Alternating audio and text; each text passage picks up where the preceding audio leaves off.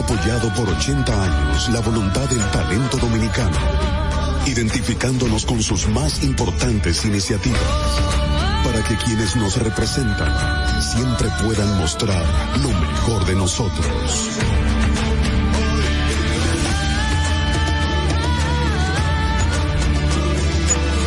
Banreservas, 80 años siendo el banco de todos los dominicanos.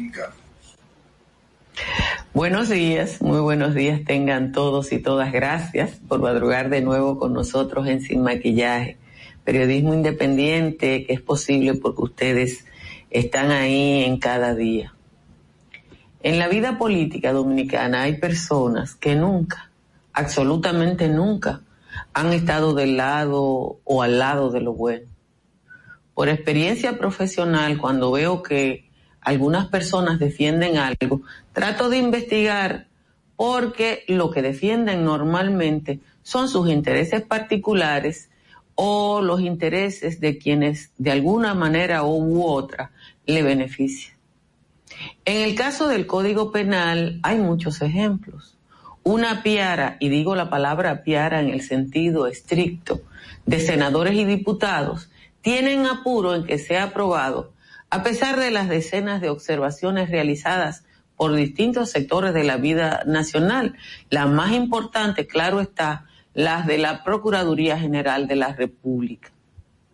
Que haya senadores defendiendo pasar por encima a las recomendaciones de la entidad que tendrá que aplicar el código, indica en mucho la capacidad de desmadre de los políticos dominicanos, no importa cuál fuera el partido, en la mayoría de los casos son caimanes del mismo charco. Eso es lo que se llama la vieja política. Santiago Zorrilla, PRMista por el Ceibo, pasó por el Congreso a firmar un informe de camino a la clínica donde fue ingresado por COVID.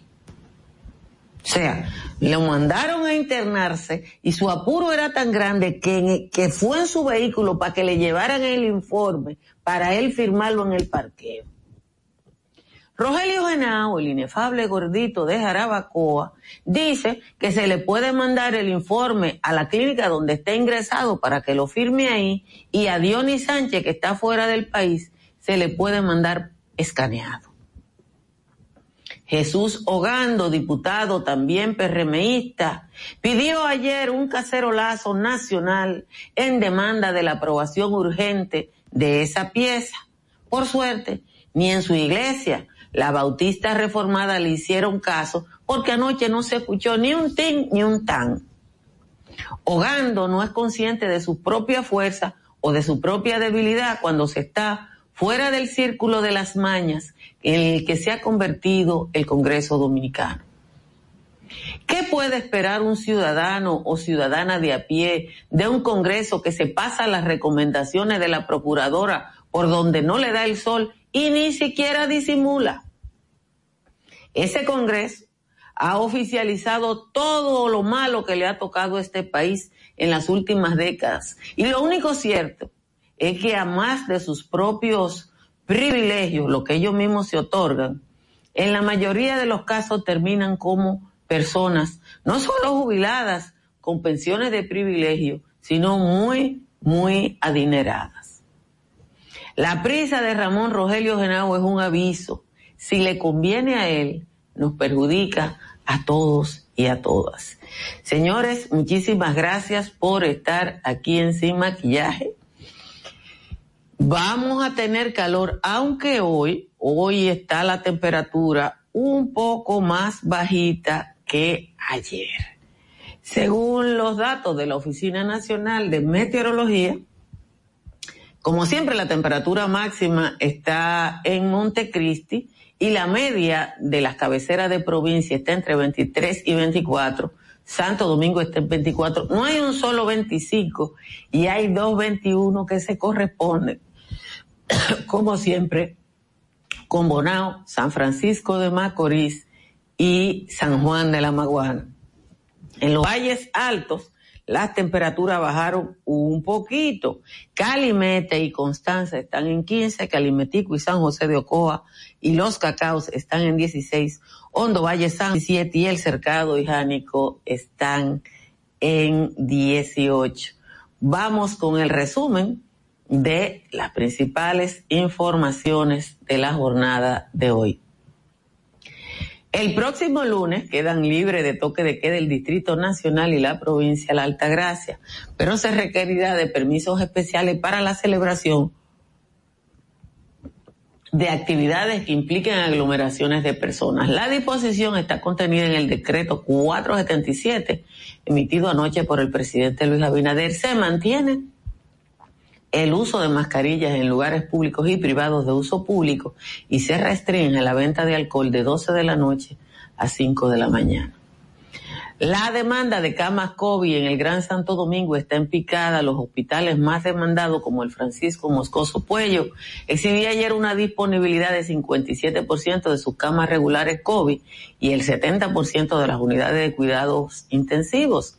El Marcelino Vélez Santana mostraba una disponibilidad de 84% de camas COVID regulares y 33% para. De acuerdo al reporte de monitoreo ofrecido por el Servicio Nacional de Salud, el centro con mayor ocupación es el Félix María Goico u Hospital de los Billeteros, cuya disponibilidad de camas regular era solo de 17%, pero disponía del 86% de sus camas de cuidados intensivos. El Rodolfo de la Cruz Lora en Pedro Brán disponía del 87% de las camas regulares y 75 para intensivos. Y el Hospital del Santo Socorro tenía o tiene el 100% de sus camas disponibles. Código Penal Dominicano han sido identificados por la Procuradora General de la República, Miriam Germán Brito, para que los senadores, luego de la aprobación de la pieza en la Cámara de Diputados, la sometan a estudio y modificación. La petición de Germán Brito fue hecha al presidente del Senado, el ingeniero Eduardo Estrella, a través de una comunicación. El informe sobre el proyecto de ley que modificaría el Código Penal no pudo ser conocido porque no estaba listo. El informe tendría que ser firmado por los cinco senadores que tomaron esa decisión, Ramón Rogelio Genao, Santiago José Zorrilla, que se encuentra interno por COVID, Franklin Romero de San Francisco de Macorís, Virgilio Sedano y Dionis Sánchez. Este último se encuentra en el exterior, el senador reformista Ramón Rogelio Henao reveló que el senador Zorrilla, antes de ser hospitalizado, acudió al Congreso Nacional para desde su vehículo firmar el informe, lo que no pudo ser posible porque el documento no estaba listo en secretaría. Dijo que pueden llevarle el informe a la clínica y lograr la firma de los otros cinco senadores, incluido el que está en el exterior. El virus de la peste porcina africana solo ha sido detectada entre animales de pequeños productores, no así entre los grandes eh, granjeros organizados que producen alrededor del 80% de la producción y el consumo nacional. La facilidad de movilización del virus, sin embargo, pone en riesgo a toda la industria que cada año mueve más de 15 mil millones de pesos. El secretario general del Partido de la Liberación Dominicana, Charlie Mariotti, sostuvo que el silencio que guarda el presidente de esa organización y es presidente de la República, Danilo Medina, ante los temas de debate de la agenda nacional es estratégico y que esa línea y un consenso en esa organización, no importa lo que le digan a Danilo o a su familia, él estará callado. En una entrevista al matutino El Caribe, Mariotti reconoció que hay un fuerte sentimiento contra el PLD en la población y dijo que existe la posibilidad de una reunificación de la sigla en torno a la sigla del PLD, aunque no se refirió respecto a la reunificación a la fuerza del pueblo. El presidente Luis Abinader encabezó ayer el acto de cierre del año escolar, el cual se, se desarrolló en su mayor parte de manera virtual y a distancia, por la pandemia. Sostuvo que desde el gobierno se tuvo que afrontar un año escolar cargado de creatividad en el que el Ministerio de Educación, la comunidad educativa y las familias, con el apoyo de la sociedad civil y la comunidad internacional, desafiaron la adversidad. La Cámara de Cuentas de la República Dominicana inició un proceso de lesividad de la decisión de DSX 2101 mediante el cual fue aprobada la contratación de los servicios legales de la firma de abogados Inteligencia Legal representada por Jennifer Rodríguez y Francisco Franco Soto. Para dicha contratación se acordó el pago de cuatro millones quinientos mil pesos por concepto de honorarios que con los impuestos que también debería pagar la Cámara de Cuentas llegarían a cinco millones trescientos diez mil pesos. El gobierno dominicano recibió 3.6 millones de dólares como compensación por el seguro al gas natural inscrito por el Ministerio de Hacienda para mitigar los precios y que se pueda fijar un tope al precio de ese combustible. De esa manera se busca mitigar cualquier efecto alcista en los commodities. En ese sentido, el costo del seguro para la cobertura contratada este año fue de 2.365.000. El monto del excedente de 1.300.541 dólares permitirá al Estado cubrir parte del déficit. Atención, solo las personas vacunadas contra COVID podrán entrar en bares, restaurantes, gimnasios o salas de espectáculo en la ciudad de Nueva York, según anunciaron las autoridades de esa ciudad que buscan así frenar los nuevos casos y dar un empujón a la campaña de inmunización que ha perdido empuje en los últimos meses. La Gran Manzana es la primera ciudad de los Estados Unidos en dar a conocer una medida de ese tipo y lo hace en el momento en que los contagios por el COVID vuelven a aumentar en Estados Unidos. Señores, como siempre, les recuerdo que pueden suscribirse a este canal de YouTube o invitar a otras personas a que se suscriban para que cumplamos nuestra meta de suscripción este año. Cuando cuando algunos legisladores tienen apuro en algo, hay que ponerse chivo, orejón o cualquier otra palabra que usted entienda se pueda usar en la República Dominicana. Que le digan a usted que un senador que fue diagnosticado con COVID y que después de estar diagnosticado y en su casa, lo van a mandar, él va ahí lo van a, decir, a recomendar que se vaya a un hospital. Y que antes de ir a ese hospital o a esa clínica, él va al Congreso, se queda con su chofer, está exponiendo obviamente a su chofer en su carro y a todo el que se le acerque, porque él tiene apuro en firmar eso. Le dice a usted por, por dónde que va la cosa en el caso del Código Penal, pero que lo haga después de que la Procuradora General de la República haya enviado un documento en ese documento, que no tiene nada que ver con lo que usted llama la, la guerra de las tres causales, sino con la aplicación del código en términos de lo que es el ejercicio de justicia y que los senadores se quieran pasar a la Procuradora de qué son capaces los legisladores que nosotros tenemos ahí. El diputado de esta demarcación, Jesús Hogando, llamó anoche a un cacerolazo nacional por la rápida aprobación del Código Penal. El diputado Hogando, que en su cuenta de redes sociales dice que es peligroso, parece que no se dio cuenta de su propia fuerza. Y yo no sé si ustedes oyeron un ting o un tan, pero yo no oí nada. Parece que él no sabe que no es tan fácil una convocatoria y que su partido se supone que está pensando en otra cosa. Lo que sí yo creo es que tenemos que cuidarnos. Tenemos que cuidarnos porque habla, porque que un senador vaya enfermo de una enfermedad mortal al Congreso a firmar un documento y que otro diga que al que está afuera se le puede escanear, mandar él firmar y volver, te dice de lo que son capaces esa gente que está ahí en el Congreso de la República y a lo que definitivamente hay que tenerle miedo.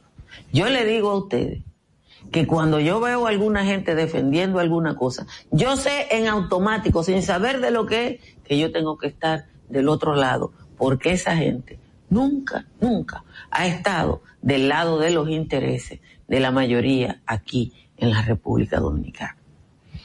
Señores, para su construcción recomiendo los servicios de Estructuras Morrison. Estructuras Morrison es una empresa dominicana convocada a nivel internacional para la, la consultoría y el análisis de edificaciones de esta naturaleza. Un edificio de 29 pisos de concreto en Chipre.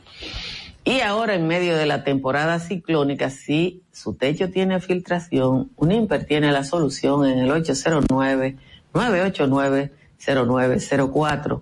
En medio del calor, consuma energía sin que se le apriete el pecho, como lo hago yo. Instale paneles solares de Trix Energy, que está en el 809-770-8867. Los paneles solares compensan su consumo de energía y su factura puede llegar a cero. Vamos a leer la décima del señor Juan Tomás, que la tengo por aquí. Déjenme buscarla. Aquí está la décima del señor Juan Tomás. Dijo Taveras Guzmán este lunes que el Senado se burló de modo airado de doña Miriam Germán, que la ridiculizaban poniéndola a hacer propuestas y que ninguna de estas ha sido considerada ni por lo de su bancada ni por las filas opuestas. A puntos fundamentales que envió la procuradora, le pasan la aplanadora este grupo de, de chacales, entre ellos tres causales, crímenes de corrupción, tema de homologación, conflicto de normativa, falta administrativa y de conceptualización como mismito lo envió el grupo de diputados, la comisión del Senado, simple por más afán que se hizo y aunque Antonio dio el aviso de que hacerlo era incorrecto, allí sin ningún pretexto le hicieron el caso omiso. No se estudió la propuesta, dijo Antonio en modo escuesto, y eso es falta de respeto sea de mí o de Juan Bragueta. La pieza debió completa, artículo por artículo, leerse, pero el ridículo que formó la comisión, como si fuera un follón, se le entró por el funículo. Esa es la décima de hoy del señor Juan Tomás. Muchísimas gracias a Juan Tomás por el aporte de todos los días. Miren, yo no acostumbro a a presentar aquí denuncias que me llegan de manera eh, que yo no conozco la fuente, pero cuando se trata de un video, hay que poner el video y esperar la reacción. Hace días que está circulando en las redes sociales la información de que la Oficina Metropolitana de Servicios de Autobuses hizo una de 150 mil galones de gasolina cuando solo tiene seis vehículos livianos. Eso, eh, una compra de 150 mil galones de gasolina para un semestre, para una entidad que solo tiene seis vehículos de gasolina, porque la guagua son diésel,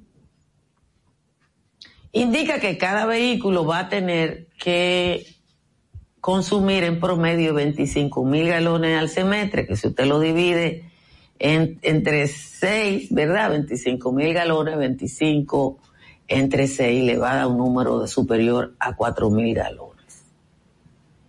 Eso ha estado circulando, no tengo por qué darle, pero ayer me enviaron este video.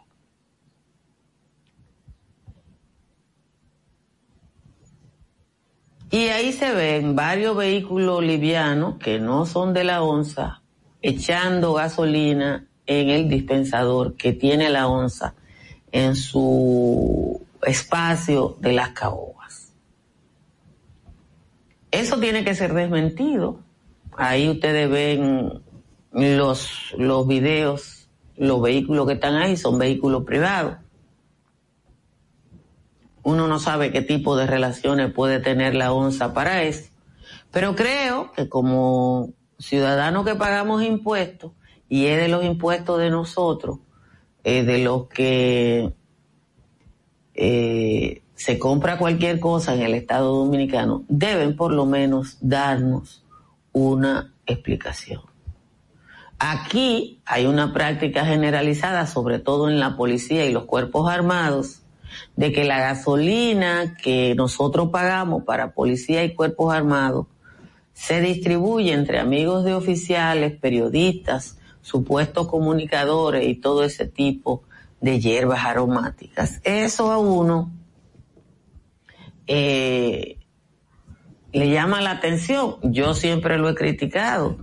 Pero hay gente que se presta a ese tipo de irregularidades porque hay personas que si la irregularidad le beneficia, está bien.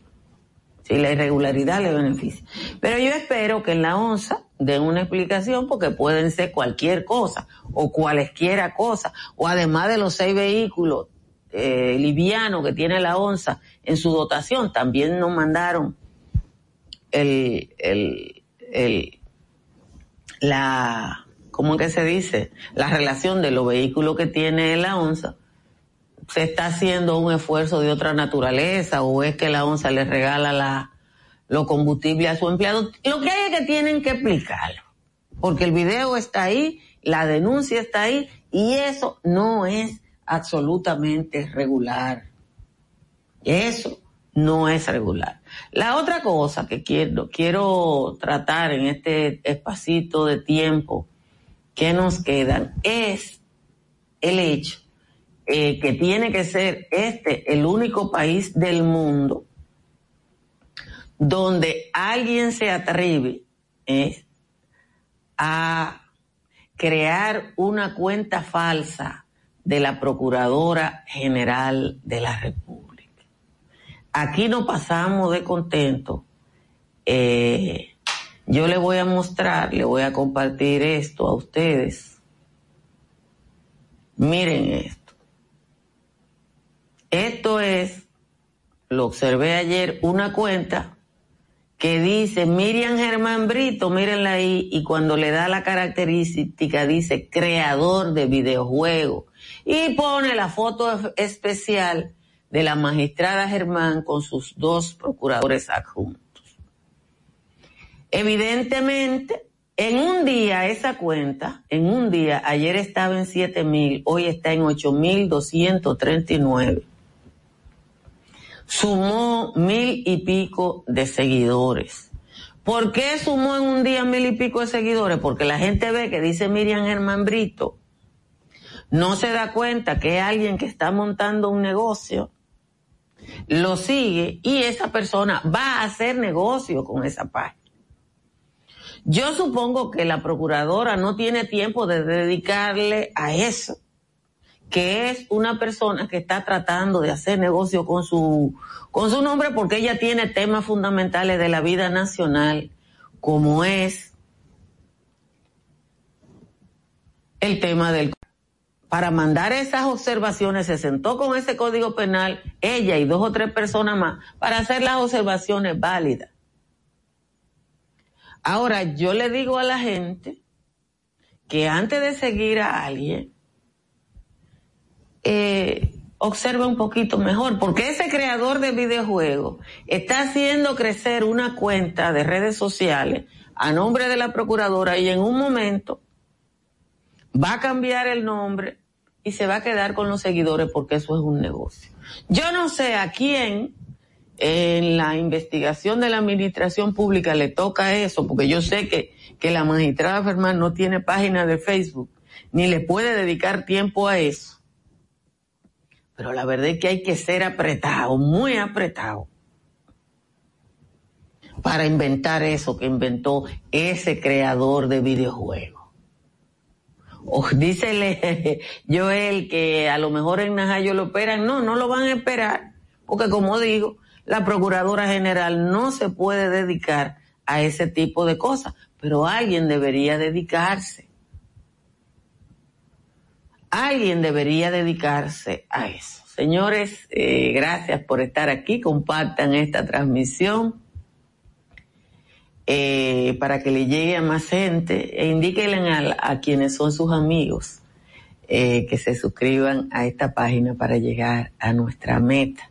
También díganle a sus amigos que hay gente aquí que se atreve a tanto, que se atreve a falsificar o a usar de manera indebida, no el nombre de ninguno de nosotros, sino el de la Procuradora General de la República.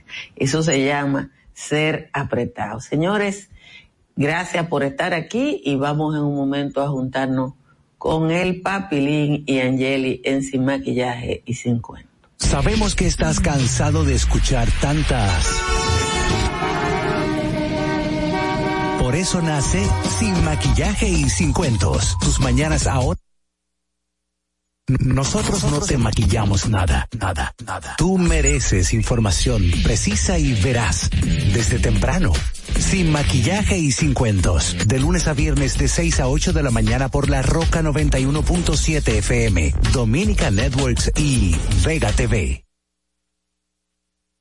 Dominica Networks presenta a Altagracia Salazar, Angeli Moreno y Giovanni Díaz en Sin Maquillaje y Sin Cuentos. Sin Maquillaje.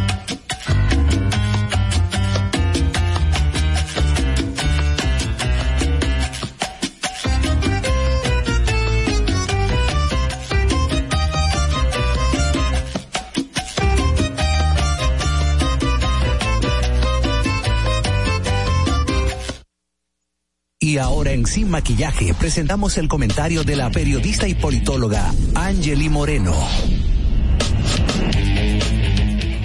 Señores, muy buenos días. Gracias por estar con nosotros en este otro programa de Sin Maquillaje y Sin Cuentos. Escuchábamos a nuestra compañera Altagracia Salazar y Angeli Moreno de este lado. Y déjenme contarles que hay dos cosas que quiero compartir con ustedes. Lo primero es una super decisión que tomó ayer el Tribunal Constitucional en el cual eliminó eh, una desigualdad, diría yo, eh, que teníamos en la ley, déjeme decirle la ley, esta ley es del año 1937, de la época de Trujillo, porque aquí hay leyes todavía, igual que el Código Penal y otras cosas, que todavía se, sigue, se siguen aplicando, pese a que tienen una obsolescencia eh, vista de, de, de, o sea, esta tiene, yo creo que son más de eh, 70 años.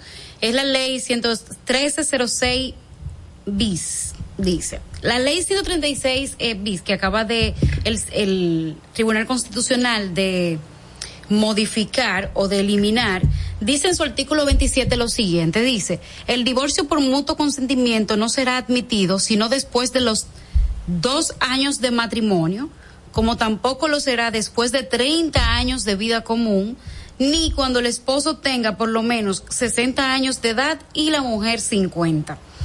Esta decisión tomada por el Tribunal Constitucional deja entonces sin efecto sobre el divorcio que se prohíbe la separación por causa de, mu de mutuo acuerdo a personas que tengan 30 años de vida común, a personas que sean mujeres y que tengan 50 años y a los hombres eh, que tengan más de 60 años de edad la desigualdad que se exhibía en este eh, en este en esta ley de sobre los divorcios en la República Dominicana era tan fuerte, señores, que si usted tenía dos años, hasta que usted no tuviera dos años de matrimonio, tampoco podía divorciarse.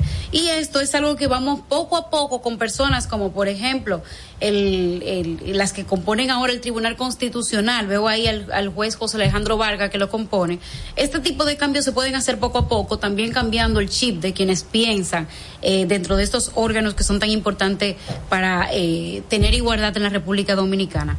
No así, me llama muchísimo la atención. Primero felicitar a muchísima gente que el día de ayer se paró en dos patas, como dicen por ahí, y defendió a toda costa que no se ha aprobado un código penal con las características que decíamos ayer y que hoy comentaba precisamente Altagracia Salazar esta mañana, que fue ampliamente discutido, que muchísima gente de los sectores eh, sociales, civiles, eh, habían discutido.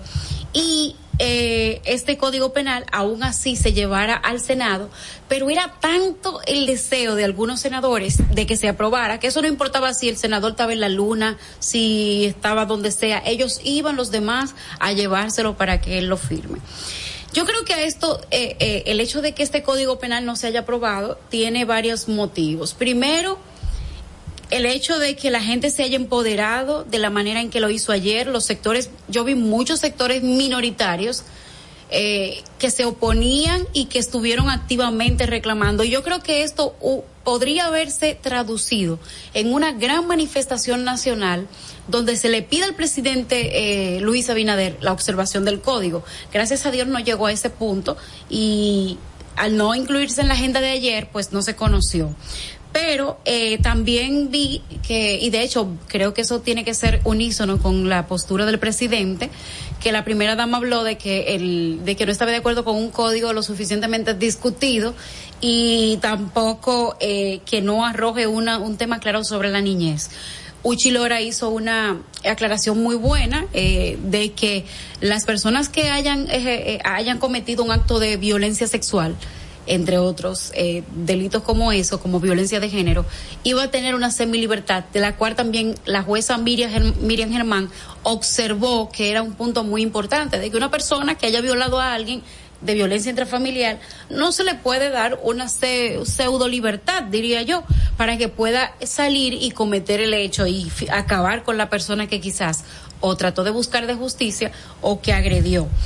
Pero una de las cosas que me llama muchísimo más la atención de, la, de todo lo que vi, de los reclamos que hicieron todos, es el hecho de que José Horacio, eh, el diputado del Distrito Nacional que estuvimos aquí la semana pasada, estuvo hablando de que desde la Cámara de Diputados se entregó un expediente de Código Penal, un, una, una, un proyecto de Código Penal totalmente corregido, se le tomaron todos los puntos, se hizo absolutamente todo.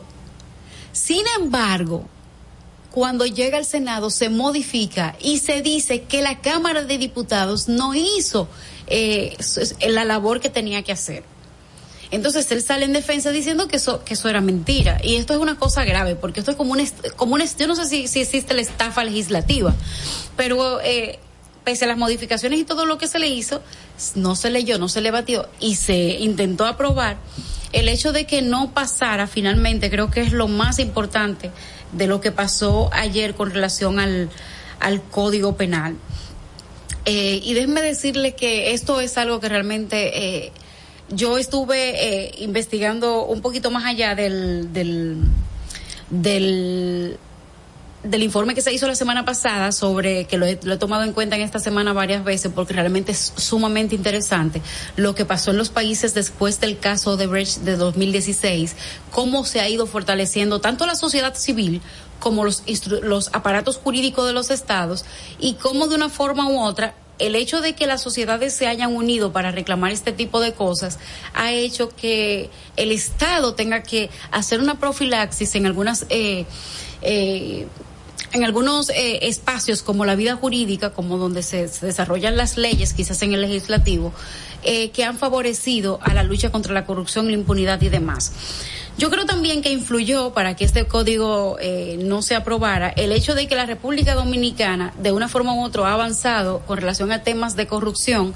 Creo que con este código, a diferencia del que, del que proponían los legisladores cuando ella era mayoría en el PLD, eh, tiene un poquito más de rigidez con relación a las sanciones contra la corrupción, aunque eh, va un poquito en detrimento de las libertades personales de cada quien.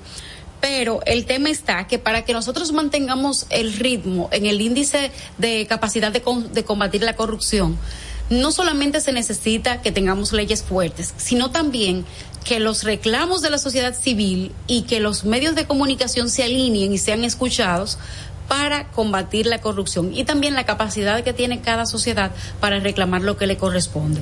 Si esto se hubiese aprobado, en el caso hipotético, creo que hubiésemos tenido una pieza que, que sancione mejor la corrupción en la República Dominicana, pero íbamos a disminuir en la capacidad de escuchar a los organismos sociales y en no hacerle caso a, a los reclamos de la gente.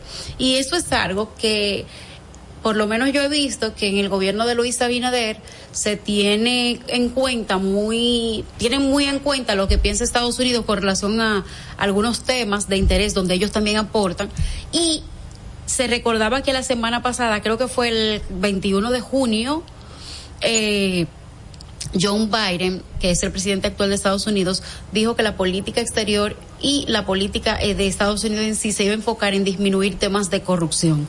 Y circuló ayer la información de que, aunque no es oficial, de que también el embajador se reunió con altos mandos eh, del país para tratar justamente de la no aprobación o de la aprobación eh, de este código penal lesivo quizás algunas cosas que que ellos recomendarían, aunque sería una sería no, no sería factible que ellos eh, intervengan en este tipo de temas que tienen que tienen que ver con la con la soberanía de los estados, pero hacer sus, sus recomendaciones como igual lo hizo Pompeo en aquella llamada cuando se iba a modificar la constitución para la reelección.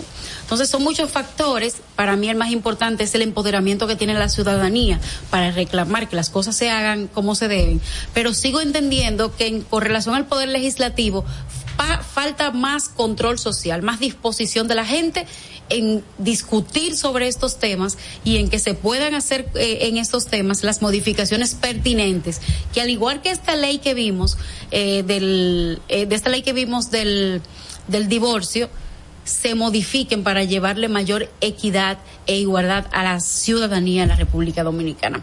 Esto fue todo hasta ahora. Vamos a, ir con el debate de estos temas que tenemos tan interesantes.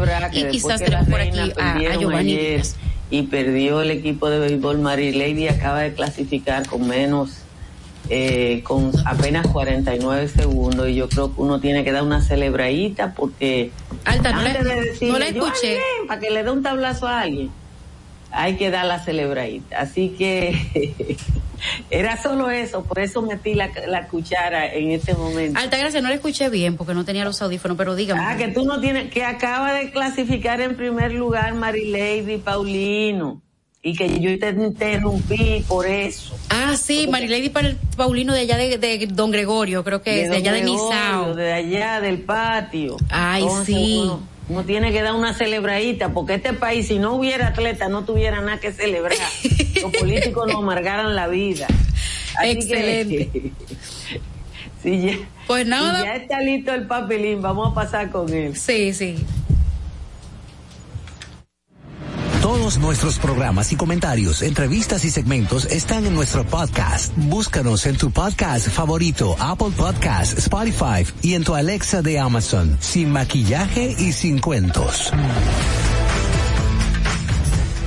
Bueno, señores, en lo que Giovanni ingresa, déjeme decir... Networks presenta en Sin maquillaje y sin cuentos, un día como hoy. Un día como hoy, 4 de agosto del 2000, un tribunal condena a los señores Rafael Lluver Escrical, Mariano Cabrera Durán, Luis de la Rosa Veras y al general retirado Joaquín Pou Castro a 30 años de prisión y el pago de una indemnización de 20 millones de pesos por el asesinato del periodista Orlando Martínez en 1975. Un día como hoy, en el año 2008, en lo que se conoce como la masacre de Paya, siete hombres son acribillados, cuatro de ellos nacionalidad colombiana, dos venezolanos y un dominicano, en un cañaveral del paraje de Aguabaní, mientras un nicaragüense identificado como Jorge Gómez sobrevive a la ejecución. Un día como hoy, en el año 2008, fallece en la ciudad de Nueva York, a la edad de 66 años, el científico dominicano Eric Cunjar Grullón. Un día como hoy, en el año 2016, cuatro personas resultan heridas durante un asalto perpetrado por un hombre al mensajero Richard Hernández de la tienda La Sirena ubicada en la Charles de Gaulle en Villamella, cargando con al menos un millón cuatrocientos mil pesos, cuya autoría fue posteriormente atribuida al piloto y exteniente del Ejército Nacional John Percival Matos, hijo del general retirado Rafael Percival Peña. Para que no se olvide, en Sin Maquillaje y Sin Cuentos te lo recordamos un día hoy. Bueno, señores, eh, decíamos antes de la pausa eh, que Marilady Paulino, esa atleta de Don Gregorio allá en Nizao, había clasificado ya para la final eh, de los 400 metros planos. en la República Dominicana. Esto es, señores, un orgullo. Primero porque Marilady, parece, señores, yo, yo he estado viendo la participación de las mujeres. Yo no sé si soy yo, pero he visto que las mujeres son una montra en esta, en estos Juegos Olímpicos de Tokio. En el caso de Marilady Paulino, eh, Félix Sánchez, que es su entrenador, eh, dijo que habían altas posibilidades de que ella trajera medalla al país. Ya de por sí, con el relevo 4 por 400 mixto, ya ella tuvo una medalla, una medalla de plata junto con el equipo y se espera que también en los 400 metros planos también traiga una presea a la, a la República Dominicana. Hay que destacar que en los 400 metros planos, aunque ella ha clasificado, eh, en primer lugar y en la eliminatoria pasada dejó eh, al a la, a la estadounidense casi 60 segundos, no, 60 milésimas de segundo detrás de ella, ella no es la favorita para ganar la presea dorada. Sin embargo, las actuaciones que ha tenido en, los, en las Olimpiadas de Tokio han hecho que las miradas de los medios de comunicación internacionales estén sobre ellas. Y Félix dijo que esto iba a ser una posible candidata a una medalla y yo creo que con el tiempo que está haciendo las eliminatorias que ella está haciendo, realmente tenemos esa posibilidad de traer una presea dorada en el atletismo en los 400 metros planos. Alta gracia. Eh, bueno, no es eh, eh, que los dominicanos no sean favoritos en atletismo, no es noticia. yo tuve que, el, YouTube me canceló el, el, la transmisión del programa del patio de antes de ayer porque yo estaba, yo quería hacer notar el tratamiento que nos dan como atleta a los que somos del tercer mundo o que nos, o que le dan a los atletas de países como los nuestros y, y se me ocurrió poner la carrera y me bloquearon la, el, el, el patio de antes de ayer. Pero era para llamarle la atención de cómo los narradores mexicanos que estuvieron narrando la, la, la carrera de los, de los 400 metros mixtos en relevo, eh, cuando salió la carrera, eh, ni siquiera mencionaron en el primer tramo a los dominicanos hasta los últimos dos segundos. Cuando Marilady tomó el relevo, empezaron a citar a los dominicanos. Cuando la Pineda relevó a la a Marilady, ya no era República Dominicana, sino Latinoamérica. Y es así que nos tratan, porque por eso es que somos del tercer mundo. Eh, eh, uno coge esa narración y es lo más gráfico que hay del lugar que nos asignan a un narrador de un país que aunque grande como México, porque República Dominicana nunca se va a comparar con México, eh, trata a los atletas así. Pero yo estaba buscando, simple y llanamente para proponer una reflexión, yo estaba buscando el momento en que Lady empezó a entrenarse en atletismo. Y hace menos de 10 años.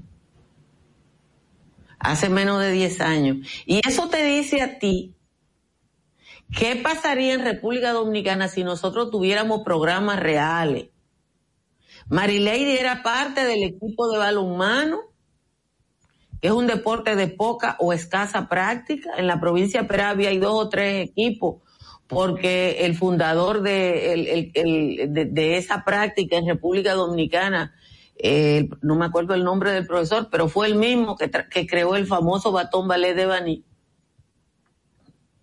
El profesor Ortiz Celado, si mal no recuerdo, tiene esa tradición de esa práctica. Y es después del 2012, cuando en la gestión de Jaime David Fernández, en el Ministerio de Deportes, él se crea un programa de talento y ahí sacan a esa muchacha de balonmano y la meten en atletismo. Imagínate si ella, en vez de empezar hace ocho o nueve años, hubiera empezado de niña como se empieza en el primer mundo en estos casos. Uno, la verdad es que eh, es así. Bueno, vamos a pasar el papelín. Síguenos en nuestra cuenta de Instagram para enterarte de todo lo que pasa en nuestro programa. Arroba sin maquillaje y sin cuentos. Sin maquillaje presenta el comentario de Giovanni Díaz. Muy buenos días, muy buenos días al pueblo dominicano que nos escucha y siempre nos sintoniza por esta 91.7 La Roca y además, suscríbanse en la cuenta de Instagram sin maquillajes y sin cuentos para que también nos sigan, sigan. En la red de Altagracia Salazar, también pueden estar con nosotros. Muchas gracias a los que siempre están ahí. En el día de ayer nosotros planteamos tres cuestiones fundamentales respecto del tema del Código Penal a propósito del falso dilema denominado el tiempo, la urgencia. Y es que aquí siempre estamos de urgencia. Aquí siempre tenemos, siempre vamos a perder algo. La sociedad siempre está en vilo. Pues resulta que la sociedad tiene que terminar agradeciéndole a sus verdugos. Un Congreso que no se ha dignado en tener la misma urgencia para la, ley de extinción de dominio, ley que permitiría que a los delincuentes de cuello blanco, de no tan blanco, de curtido y de no tan curtido, el cuello, ¿verdad? Pues entonces pudiese permitirnos a nosotros extinguir algunos dominios de gente que durante mucho tiempo ha, exhibido riquezas, pero que al día de hoy no tiene cómo demostrar de dónde salió esa riqueza y que esa, esa riqueza no ha pasado por el tamiz de impuestos internos. Claro, quizás mucha de esas riquezas se ha acogido a la ley de sincerización de patrimonios, ley de sincerización de patrimonio que no fue para Chicha, la que vende cocote, ni fue para Alberto, el de la yaniquequería, sino que es una ley de sincerización de patrimonio para el que durante mucho tiempo ha amasado riqueza, ha evadido el IRS, impuesto sobre la renta, pueda ir por un módico precio, por un 2% me parece, y pueda perfectamente lavar su patrimonio. Y esa ley de sincerización de patrimonio no duró 14, no duró 5, no duró 6, no duró 7. Esa la sacaron de una vez. Tenemos una ley de lavado y prevención del terrorismo. Ah, pero fue a última hora y resulta entonces que el Congreso sí trabajó urgente para resolver un problema porque nuestros bancos se iban a quedar sin corresponsales en el exterior. Ah, oye, ¿qué era lo que pasaba? Un compromiso con el GAFI, el Grupo de Acción Financiera, el mismo World Trade se cerraba, los bancos corresponsales en el exterior, y entonces la medalla de oro olímpica de todos los tiempos del Congreso Nacional, sobre todo de la Cámara de Diputados, que es la de levantar manos para préstamos, muchos préstamos buenos, otros préstamos no tanto, y otros que se los robaron. Responsablemente lo decimos. Entonces es así. Esa salió de una vez, de una vez, de una vez, de una vez, ¡pap! Ya, ahí está aprobada. Y resulta que hay una cuanta gente que fueron a sincerizar patrimonio. Pero ¿qué es lo que es sincerizar patrimonio? Piénselo usted. Por eso ayer decíamos que tenemos que respondernos algunas cosas fundamentales. Primero, ¿para quién hacen las leyes? Segundo, ¿por qué hacen las leyes? Tercero, ¿quiénes las hacen? Cuarto, ¿quién la interpreta? Entonces ya ustedes entienden por qué no a cualquier, a cualquier comején que ponen de juez. No, es el comején de su madera. Pero entonces ya ustedes comprenden por qué financian y por qué el tema de la financiación para partidos políticos siempre trata de mantenerse en la oscuridad y no en la transparencia como tanto predican. ¿Para quién es la famosa seguridad jurídica? Si tenemos nosotros como sociedad que demandamos la ley de extinción de dominio todo este tiempo y no la tenemos. Ah, la seguridad jurídica es porque se necesita el código ahora. Porque como, como van las cosas, porque como van las cosas, si este código penal sale de tal suerte y de tal forma, habría que convocar tribunales para poder trabajar el tema de los, eh, de los girones, de los cáceres y de los que vengan.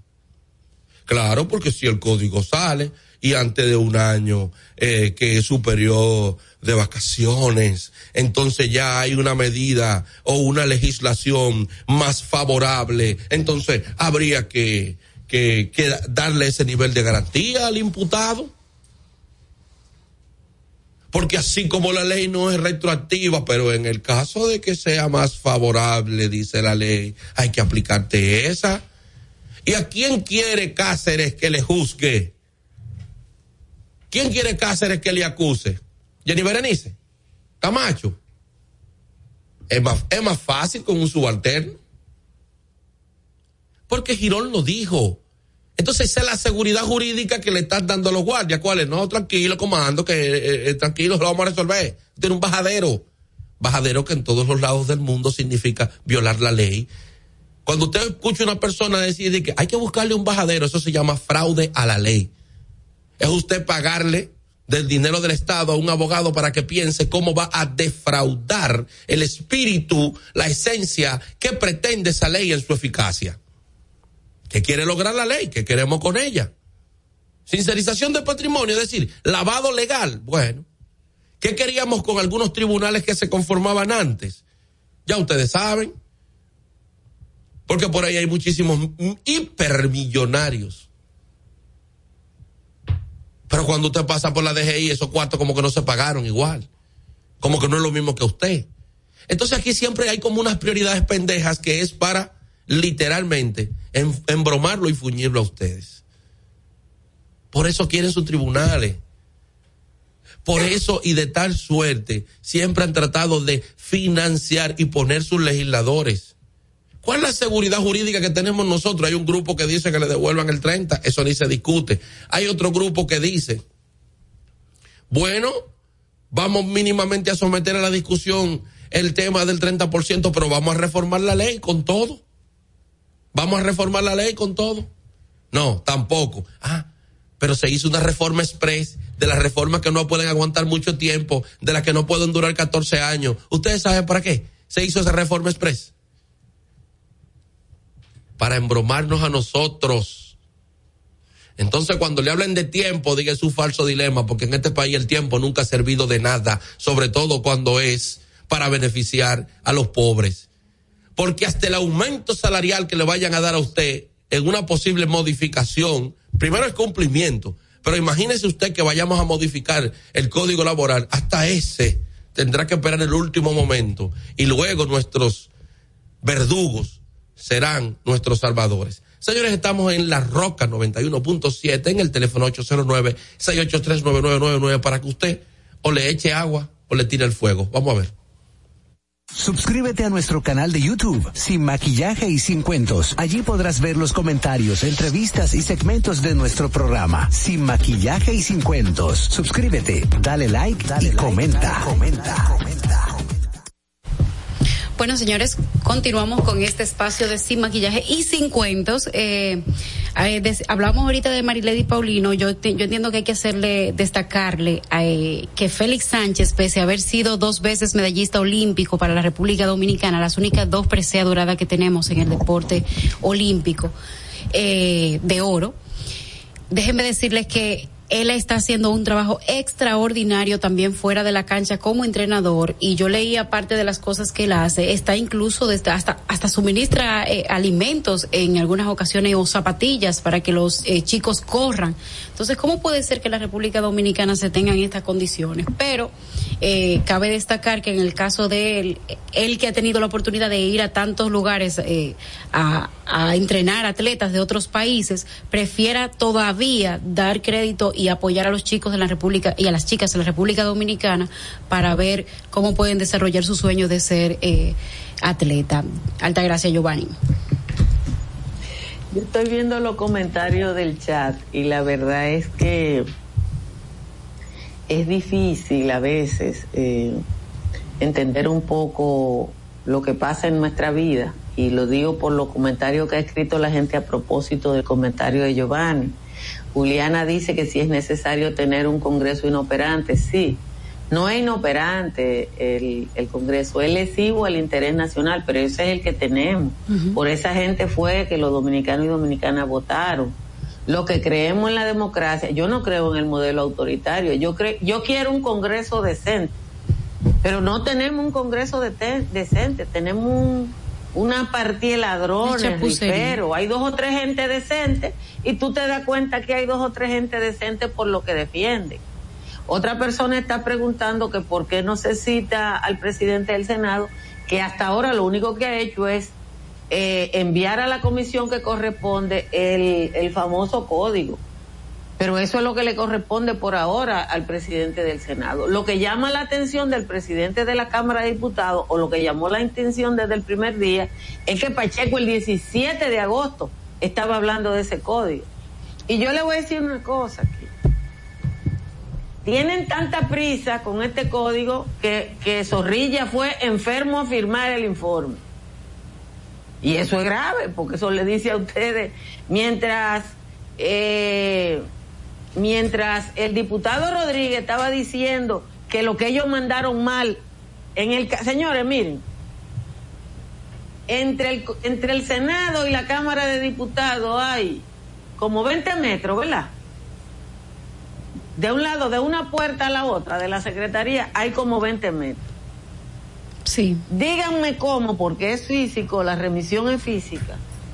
¿Cómo cogen este papel corregido, editado, limpio? Sale alguien con él porque es físico, de la puerta de la Cámara de Diputados, cruza esos 20 metros, abre otra puerta que es la del Senado y allá llega otro documento. Pero además, que eso se quede así, porque quizá esa es la otra noticia. Sí, algunos, algunos legisladores están diciendo, porque no, no lo ha dicho el presidente de la Cámara de Diputados. Pero no lo ha dicho. Y los legisladores dicen, eso no fue lo que nosotros mandamos. Si yo fuera el presidente de la Cámara de Diputados, me quito el saco. Ahí no hay ni que quitarte el saco, porque ahí hay aire acondicionado central.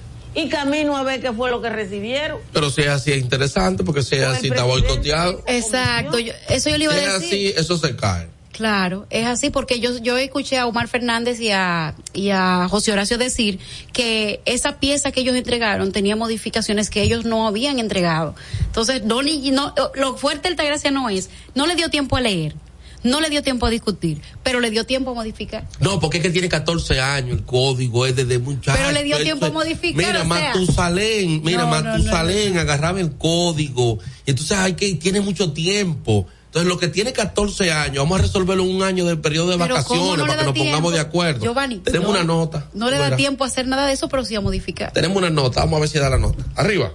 Buenos días, buenos días. Buenos días.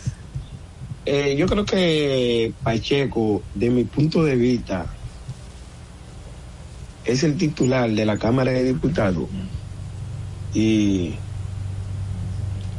él protege a los delincuentes. No más de ahí se puede decir. Él es un protector de los delincuentes, un protector de la corrupción. Bueno. Esa es la nota. Mire, yo quiero compartir una noticia. Es el problema de Odebrecht. Yo quiero... Bueno, una queja. Una queja. Eh, para que usted le pregunten al gobierno, por favor, que ustedes, a ustedes ellos, ellos los escuchan, que cuando que le van a poner la tarjetita solidaridad a los pobres infelices que esperan, que esperan a final de mes para comer. Sí, realmente es así. Hoy estamos a cuatro ya. Ayer, ayer, no lo habían puesto, la del mes de julio. Eso es un abuso. Si esa miseria se la van a dar a los infelices, que se la pongan, que pongan una fecha específica, caramba. La gente está muerta de hambre. No, no se van a gastar, claro, ni edad para el mes, pero por lo menos para que en esos días es un abuso, porque se creen que le están dando lo de ellos, ¿entiendes? Pero sin embargo, esa miseria la paga el mismo pueblo, la, la, la, miseria que, que le dan o según dicen, no, ni siquiera son ellos que lo dan, es el Banco Mundial, no sé. Por favor, para que ustedes ayuden ahí a los infelices, que pongan sus dos galoncitos de gas, que pongan la miseria bueno luz que le dan también, que puedan pagar la luz. Pero, por favor, ayúdennos ahí, en esta denuncia, por favor. Creo que tenemos una llamada, pero hay que aclarar algo. No es el Banco Mundial que da estas ayudas. Las ayudas que son una política social para las personas que tienen menos recursos, la da el Estado Dominicano. Lo único que hace el Banco Mundial es prestar. Creo que tenemos una llamada. Buenos días. Bueno, se cayó la llamada. Miren, hay una noticia que yo quería, eh, quiero compartir. yo realmente la vi y pensé que era fake news, pero tenemos la llamada. Buenos días. Buenos días. Buenos días. Adelante, buenas. Cuéntenos. Buenas. Altagracia. Sí, está, le está escuchando. Un gusto saludarlo. Ángel. Un placer. A mí me gustaría saber qué es lo que está pasando en Energía y Mina con, con Toñito Abreu, que habló tanto de Punta Catalina y se está rumorando que hay ahí unos más cometidos. Bueno, eso tendrá que responder los doñitos. Vamos a ponernos de, de, acuerdo pero con, además con él no dice cuál es el maco. Hay Sí. que averiguar cuál es Claro, el maco. vamos a ponernos a ver qué dice Antonio. Sí, pero eso. él fue muy, realmente Toñito se escuchaba más con el tema de Punta Catalina y creo que se hizo una auditoría. Sí, pero entró. Toñito maneja esa parte de, de manera técnica, tú sabes. Entonces, eh, una cosa es una percepción que yo pueda tener y otra cosa es la explicación técnica ya de lo que se está trabajando ahí. Porque la gente tiene que saber que no es fácil lo que se encontró. O sea, desde aquí yo hablo del deber ser. Desde aquí yo digo lo que tiene que ser. Pero cuando yo entro a la administración pública y yo asumo el derrotero que tenía la administración pública, entonces yo tengo que enfrentarme a eh, volar vallas, a volar eh, y tratar de ver cómo puedo sortear todas esas situaciones. Entonces, ahí hay una parte técnica y yo sé que Toñito es una persona que cuando tú lo mencionas responde. Dejarle el, el escenario para que pueda responder sobre qué vamos a hacer con eso. Bueno, ahora mismo tenemos el tráfico, yo pienso que tenemos que ir. Vamos a ver cómo está la zona. Vamos a ver. Y ahora en Sin Maquillaje y Sin Cuentos, el tráfico y el tiempo. Buenos días. Así se encuentra el tráfico hoy miércoles 4 de agosto, 7 de la mañana. Se registra tráfico pesado en Puente Presidente Peinado y tráfico en alto total en Avenida Máximo Gómez. Atención conductores.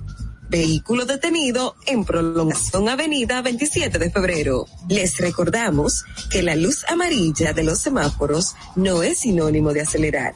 Significa que debas detener la marcha antes de entrar a una intercepción y que tomes vías alternas para evitar los entaponamientos. En el estado del tiempo en el Gran Santo Domingo estará mayormente soleado con una temperatura de 23 grados y una máxima de 30 grados. Hasta aquí el estado del tráfico y el tiempo. Soy Nicole Tamares. Continúen con Sin Maquillaje. En Sin Maquillaje y Sin Cuentos queremos escucharte. Envíanos tus notas de voz con tus preguntas, comentarios, desahogos y denuncias al 862-320-0075. No te, no te muevas. En breve regresamos. Sin maquillaje. Ahí mismito donde estás. O tal vez aquí, recostado bajo una mata de coco. O en la arena tomando el sol. O dentro del agua, no muy al fondo. O simplemente caminando por la orilla. Ahí mismo, abre tu nueva cuenta móvil BH de León. 100% digital y sin costo. La creas en minutos con cero pesos desde móvil banking personal. Ábrela donde quieras. Solo necesitas tu celular. Banco BH de León. Se busca a quien esté dando vueltas para no ir a vacunarse. Si te vacunas, habrá recompensas, abrir negocios, más empleos y tranquilidad para todas y todos. Vacúnate, refuérzate, ya. Gobierno de la República Dominicana. Si deseas tener acceso a todo lo que pasa en República Dominicana, debes obtener Dominican Networks. Es el primer sistema de cable dominicano para los dominicanos en el exterior. Aquí podrás disfrutar de todos los canales de televisión de República Dominicana, noticias, deportes, música, farándula y entretenimiento 24/7. Solo debes descargar nuestra aplicación en Roku, Amazon y Apple TV. E inmediatamente vas a disfrutar de todo el contenido de República Dominicana. Dominican Networks. Tu primer hogar te llena el corazón. Los expertos hipotecarios de la Asociación Popular de Ahorros y Préstamos están listos para asesorarte a la hora de adquirir tu préstamo hipotecario. Y puedes decir, mi casa mía de mi propiedad. Tenemos tasas fijas desde 6.95% y con plazos hasta 20 años. Solicita tu préstamo hipotecario a través de la primera web hipotecaria del país. Accede a pa.com.do slash hipotecario. Ahí mismito donde estás. O sentado en esa yolita, o en esa que está en el medio, o en esta, o dentro, o en la isla, o simplemente aquí frente a la cámara. Ahí mismo, abre tu nueva cuenta móvil BH de León. 100% digital y sin costo. La creas en minutos con cero pesos desde móvil banking personal. Ábrela donde quieras. Solo necesitas tu celular. Banco BH de León. Se busca a quien esté dando vueltas para no ir a vacunarse. Si te vacunas, habrá recompensas, abrir negocios, más empleos y tranquilidad para todas y todos. Vacúnate, refuérzate, ya. Gobierno de la República Dominicana. No te pierdas ni un momento de lo que pasa en nuestro programa. Nos puedes ver en vivo a través del canal de YouTube de Alta Gracia Salazar. Suscríbete, dale like y comenta. Sin maquillaje. Llama ahora por teléfono, por WhatsApp, 1-862-320-0075. Sin maquillaje. Estamos de regreso.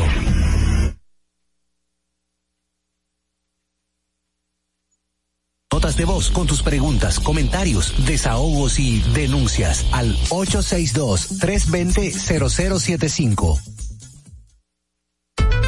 Sin Maquillaje y Sin Cuentos, la entrevista del día.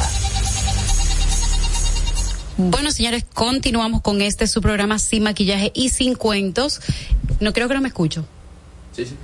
Con, sin maquillaje y sin cuentos y tenemos el día de hoy la presencia del doctor Julio Otto Castro para hablarnos de las Julio Castro Otto eh, que nos va a hablar de la situación de la fiebre porcina africana que hay en el país. Así que eh, vamos a comenzar con él esta entrevista. Primero la situación, no sé si Altagracia tenga una primera pregunta para iniciar la entrevista. No, me dicen que no. Bueno, ¿cuál es la situación actual que tiene la República Dominicana con relación al tema, la real? Bueno, eh, nosotros vivimos en el tiempo de el presidente Antonio Guzmán la misma situación. Sí. Es idéntica, es el mismo proceso, es un proceso transmisible entre los cerdos. Se transmite de hocico a hocico en el término de los cerdos. No influye y no incide en la inmunología humana. Eso hay que decirlo y destacarlo porque ya estamos en el mundo como una amenaza y no es así. Entonces, ha sido un error en la, la forma de la desinformación. O sea, esa forma que tenemos ahora mismo con tantos medios eh, digitales de participar en todo. Y ahí se ha generado un daño al país, porque si se daña el turismo a raíz de lo que es esa información, vamos a tener una merma en lo que es el proceso de captación de divisas. Ya tenemos a Puerto Rico que dice que cuando vengan no coman carne de cerdo y ya eso, eh, como psicoanalista sé, esta gente reacciona no viniendo, sencillamente no viniendo y los demás no viniendo. En el momento que se cruza esa información con otras, ya inmediatamente se genera una situación de pánico. Tal así que las organizaciones internacionales de carácter mundial han desarrollado una alerta. Si usted abre, por ejemplo, la Internet, inmediatamente en el cuadro izquierdo, que es donde están las informaciones calientes, aparece la República Dominicana con esa nota desagradable. Pero eh, algo, una aclaración con relación a eso. El tema de la desinformación es única y exclusivamente del Ministerio de Salud Pública, quien No. debe, No. quien debe tener un plan de comunicación y de crisis cuando este tipo de cosas pasen, porque cuando usted deja que le cuenten el problema a otras personas y usted no sale a decir lo que tiene, la gente va a difundir todo lo que hay. Lo que sí el Ministerio de Salud Pública debe de tomar el tema una vez se- una vez salió el primer video que yo vi muchísimos cerdos muertos salir a decir tenemos este caso en la República Dominicana y hacer lo que usted está haciendo ahora. Ahora. Eso se dio en el gobierno de Antonio Guzmán. Eh, sí. La situación está controlada y es esto, pero no lo hizo. Entonces eso hace que de una forma u otra eh, salga perjudicada la República Dominicana en temas incluso de turismo. Yo creo que Giovanni tiene una... Sí, no, déjame ahí. Hay un poco de desinformación al nivel de la comunicación estratégica del Ministerio de Salud Pública. Siempre. Eso es inevitable, porque parece ser que la persona encargada no ha respondido con la presteza suficiente ni con las estrategias organizativas que permitan que el país esté anticipado antes de que esa información salga a nivel internacional. Yo los apoyo de manera gratuita si ellos quieren. Hago mi aporte para que hagan un mejor plan de gestión de crisis, porque muy mal que lo han hecho realmente. Es más gestión de información. Sí. Es más en, el- en la comunicación estratégica que está el problema. Eh, las personas han dicho, bueno, representa, y bueno, nosotros aquí hemos dicho que no representa un, un riesgo, eh, según dan cuenta para la salud humana, el Ah, consumo de la carne porcina. Eh, no hay riesgo para los cuidadores tampoco. Desde, o sea, definitivamente esta situación no pudiese pasar al humano y uno pregunta eso porque ya pasó lo mismo con, han pasado lo mismo con otros virus. Ahí tenemos una pandemia precisamente que pasó por eso. Esto viene por una bacteria, cuáles son las diferencias, porque ahí es donde surge en esa zona gris, eh, a veces hasta la, desinformación. Sí, muy buena pregunta. Eh, tuvimos el caso del paso de los coronavirus del ganado vacuno hacia lo que fue el ser humano. En este caso todavía no se ha presentado un caso que ilustre y documente el proceso de transmisión del cerdo, o sea, de la, el proceso zoofílico a el ser humano. Fíjate, tenemos que destacar ahora que no es un virus, es una bacteria, tenemos que ser científicos, es el micoplasma. No micro, es micoplasma, porque lo he visto escrito microplasma, ¿no? ¿Cuál es la diferencia? Que no es, no existe, es el micoplasma. Es, ese es el que existe. Hay una clasificación científica, una taxonomía que eh, clasifica todos los procesos que tienen carácter infeccioso. Tanto en los animales, en las plantas, existen procesos eh, eh, fitosanitarios que también hay que cuidar y no podemos descuidarnos. Hace un tiempo que yo hacía un señalamiento que en nuestra concentración en la lucha contra el SARS-CoV-2 podíamos descuidarnos los procesos fitosanitarios, o sea, lo que se transmiten a nivel de bacterias, a nivel, por ejemplo, del tomate a veces, y generar lo que es un, una reacción colectiva, no amplia como tenemos ahora, sino a nivel colectivo, que una persona que eh, ingeste una, un tomate infectado, se le genere diarrea, se le genere síntomas eh, indeseables. Es por esto que se ha señalado la importancia de hacer un abordaje multidisciplinario y transinstitucional, que varias instituciones formen una comisión y en esa comisión hagan el abordaje. Por ejemplo, estamos hablando de Ministerio de Agricultura, el Ministerio de Salud Pública y el Ministerio de planificación, economía y el Ministerio de Economía, Planificación y Desarrollo, sí. ¿Por qué? Porque este que tiene las relaciones internacionales con la USAID, con esas instituciones de alcance internacional y de grandes fondos financieros que pueden actuar y desembolsar fondos que nos permitan a nosotros no seguirnos endeudando, sino a través de eh, créditos flexibles, que como se llaman esas instituciones, se hagan lo que es la sostenibilidad de los procesos. ¿Cómo Porque sin dinero, esto, sin dinero no hay nada. ¿Cómo ¿eh? no llegó esto y cómo eliminarlo? Ah, bueno. Eh, como su nombre dice, viene de África. En África, en la región central de África, en la parte subsahariana, fue que se generó por la primera vez este, este brote. Y se diseminó como todo en el mundo, porque en un momento viaja eh, animales, eh, plantas, eh, cultivos, o sea, maíz, trigo, de una parte a otra y personas. Entonces, en esa migración, proceso migratorio que como se llama, existe la posibilidad de que se genere la transmisión y de la transmisión la replicación dentro de los organismos humanos. Otra pregunta. Sí, ¿cómo, cómo afrontar esto? Porque existe una, una salida a que no haya, a que no tengamos que tener una exterminación masiva de todos los cerdos que, o de los cerdos que están en granjas donde pudo haber esto. ¿Hay algún tratamiento para el cerdo con esto? Sí, hay un tratamiento y existe la posibilidad de, de tratar a, a cualquier humano que por primera vez haga el, la incursión de la bacteria. Pero en la actualidad, en la actualidad así, así, no tenemos nosotros un protocolo y lo que es confiable para nosotros como científicos son los protocolos, donde se establecen de principio a fin qué es lo que hay que hacer con una situación, dosis, eh, proceso de intervención. Lo primero, definición, diagnóstico, tratamiento y profilaxis y prevención. Esos son los tres elementos que inciden en cualquier proceso transmisible, en cualquier enfermedad infectocontagiosa.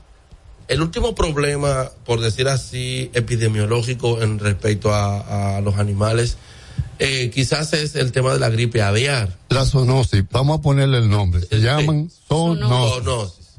Eh, eh, este protocolo pudiese servirnos hacer una especie de enlatado, insisto en qué hacer en las granjas, porque ahora mismo tenemos una situación. Entonces, ¿cómo atacar esto? ¿Cómo lo han hecho otros países? solo a través de la eliminación física? Eh, otra pregunta muy importante y muy inteligente. Fíjate, eh, la única eh, medida eh, sanitaria en esta parte de, una zoonosis ha sido y será por el momento la erradicación de los animales. Pero, ¿por qué te digo que es importante esta pregunta? Porque eso genera, como tú decías, ah, eh, preguntabas ahorita, eh, que se afectaba al, al, al que, el, que lo cuida, no al productor. Es posible que el productor tenga eh, crisis económica y financiera y es por esto que nosotros ahora tenemos que eh, ir en, en auxilio de esa población o de ese sector productivo que ahora mismo está sumamente nervioso por la posibilidad de pérdida, porque tienen responsabilidades con su familia, con sus hijos, algunos tienen, como me decía uno, doctor, pero yo tengo mis hijos en Europa y, y confié en la planificación que se hizo y mira cómo vino esto. Bueno, en este caso, eh, tengo la, lamentable eh, acompañamiento de que eh, es doloroso y me pongo en su situación. Por ejemplo, nosotros tenemos problemas específicamente y como vigilante epidemiológico en Gato Nuevo, tenemos problemas en los ríos, aquí mismo. En los ríos Santo Domingo, en, la, en el distrito. Ah, hay, hay muchos cerdos en los ríos. Eh, sí, entonces ya estamos identificando focos y entonces estoy dando informaciones que no son de, de carácter secundario que no son fuentes secundarias, sino fuentes de lo que se manejan la información. Y ustedes, como muy inteligentes que son, saben que la única forma que tenemos los seres humanos de adquirir información es por la observación, sea por lectura, sea por la observación directa, por entrevista como esta, y por encuesta e experimentación. La experimentación es lo más duro como fuente de, de sacudir un dato. Usted hablaba desde el principio de la entrevista de que eh, durante el gobierno de Antonio Guzmán sucedió lo ah, mismo. ¿Cómo se enfrentó en ese momento? Ustedes no estaban la, con la erradicación. ustedes, ni los papás de ustedes estaban así. O sea, exterminaron a los cerdos. Sí. La, eh, aquello fue una crisis, recuerdo, el, a nivel de, de Navidad. Ay, coño. Y don Antonio salió muy mal parado un hombre que viene del sector agrícola. Entonces yo recuerdo que en paz de cáncer y maestro Mazón, eh, yo recuerdo que uno de los de, los eslogans era que él había botado la leche. Entonces, ¿quién botó la leche? Entonces aludían que él. Ah. Entonces que por eso le era fácil a él, ya desde un puesto eh, que no tenía que enfrentar crisis económica, eh, crisis bancaria, ahí van los seguros por ejemplo, hay ahora, en conversación con algunos productores, le dije que si estaban, ¿quiénes estaban asegurados? Que levantaran la mano. ¿Te recuerdan que dije que cuatro fuentes de información que tenemos nosotros? Sí. Una de ellas es la encuesta, eso fue una encuesta rápida. Levanten la mano aquí. Nadie. ¿Quiénes están asegurados? Sí. El domingo tenemos una, una, una reunión con la, con la cooperativa de la unión de amas de casa, Copunaca, en Ato Nuevo para enfrentar alguna serie de crisis que allí tenemos con relación a, crisis con lo que es la propiedad de la tierra, una serie de, situaciones que tenemos que tenemos que aclarar, porque es un sector muy importante y aprovechamos para saludar al señor presidente, que es una persona que es cooperativista. Yo no sé si ustedes sabían el primero que se inscribió en la cooperativa del Palacio fue. O sea, ese es un tema sumamente importante porque hay dos instituciones confiables, ustedes que son tan jóvenes. Una de ellas, la Junta de Vecinos, la otra es el movimiento cooperativo. El movimiento cooperativo es, tiene una energía y una fuerza, una solidez, eh, una confiabilidad y una transparencia porque se rige por un consejo administrativo. Doctor, no solo, y a propósito de cooperativa, no solo se ven afectados los eh, productores, sino que el cerdo es una de las mayores industrias, eh, o genera una de las mayores industrias que nosotros ag- tenemos. agroindustria. Eh, Agroindustria. O sea, ahí tenemos el que vende el chicharrón, el que vende los mofongos. Ya tú mencionabas el chicharrón de. Claro, pero también la, la, la misma, eh, incluso eh, los productos estos de eh, los snacks. O sea, un sinnúmero de productos que los desayunos rápidos. a partir del Sí, cerdo, eh, de la manteca del mismo cerdo. O sea, no se pierde nada prácticamente del No, cerdo. es la industria en ese sentido más eficiente, más efectiva y más eficaz. Claro. Entonces, en ese sentido también hay que, o habría que ampliar, ¿verdad?, esa mirada respecto de las pérdidas que va a tener todo el mundo. Porque durante este, este tiempo, y es bueno eh, señalizar esto, porque a veces hay dominicanos que quieren llevar un mango para Estados Unidos. Ah. Y entonces se molestan con el oficial de migración. No, las medidas No, pues fitosanitarias el mango. Ya No, lo hablamos al mango, principio. No lo puedes Sí. llevar para allá. Bueno, Estados Eh, eh, ¿Qué hacemos para suplir esto? Export- eh, eh, traer cerdo de fuera.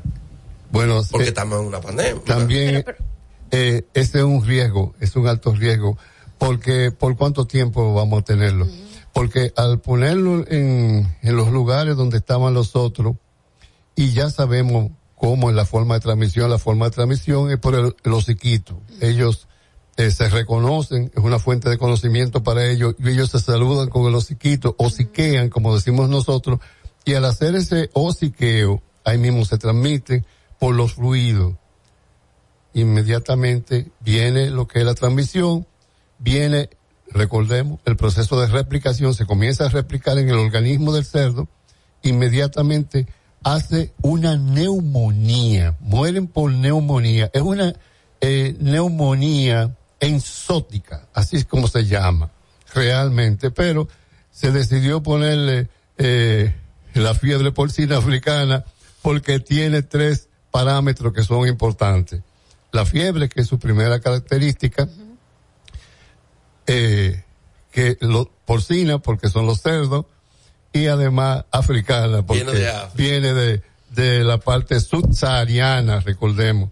No del norte de África, sino de la parte subsahariana. Eso es importante, porque si fuera del norte fuera peor.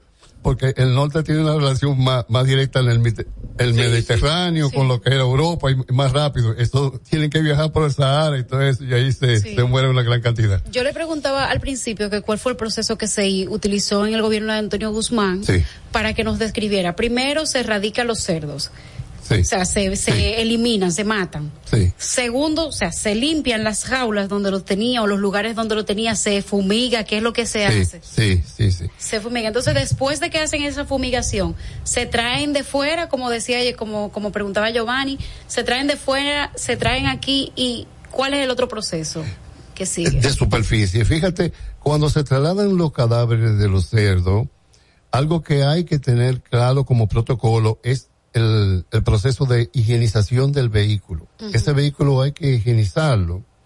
Y el proceso de eliminación es la quema. O sea, se van apilando en una fosa común y allí se hace el proceso de cremación. Y se trata de taparlo para evitar el mal olor, para evitar la contaminación por humo, o sea, para tener un control científico, un control de calidad, porque a veces los seres humanos tenemos una característica, y es un llamado que hago, que cuando se busca una solución se crean Tres. 300 problemas. sí. Eso está bueno. Sí. Entonces, ese es el proceso que se tiene. Bueno, eh, también nos gustaría saber, no hay nada para curar esta, esta, esta fiebre porcina. O sea, no hay una forma de tratar a los cerdos, eso es eliminarlo y ya. Eh, bueno, están las... O sale costoso tratar. No, no, están las estreptomicina, la vancomicina, y se le pone el tratamiento por el ano, se pone una, una, una inyección con un dispositivo especial que tiene como especie de una ampolla, y se deja ahí hasta que va fluyendo. Lo que ocurre es que es lento. Al ser lento, hay una proporción que no sobrevive. Esa proporción que no sobrevive hay que tener una vigilancia epidemiológica y hay que estar constantemente tomándole la temperatura, porque el primer signo pacto nomónico, que es como se llama, de que el cerdo está infectado, es precisamente la fiebre. Después ya lo tardío es la neumonía. Recordemos que es una neumonía en su proceso respiratorio que va a llevar a que él, no pueda respirar. Similar a lo que tenemos con el SARS-CoV-2, que es un síndrome respiratorio agudo severo. es ese. En todos los organismos se, se están presentando sintomatología, trastornos, alteraciones, pero lo que sí tenemos seguro es que donde se va a afectar es en el trayecto, o sea, va a ser una neumonía alveolar, en los procesos alveolares, o a nivel intersticial en el mismo tejido de pulmonar. Doctor, ya para ir cerrando, finalmente, ya eliminé. Hace rato que vengo cerrando para que el público tenga una idea de. Ya, ya eliminé. Concluyente. Ya eliminé todos mis cerdos, doctor. ¿Cómo limpió eso? Bueno, ahí están eh, todos los, la, los antisépticos, que como se llaman, esos antisépticos también tienen que ser antimicóticos, porque recordamos que un micoplasma. Entonces, eso significa que un proceso de una mezcla entre hongos y bacterias se generan a través del torrente circulatorio hasta que el cerdo, si no hay una intervención apropiada y si no se dispone de los medicamentos suficientes y apropiados, porque como tú decías ahorita son caros.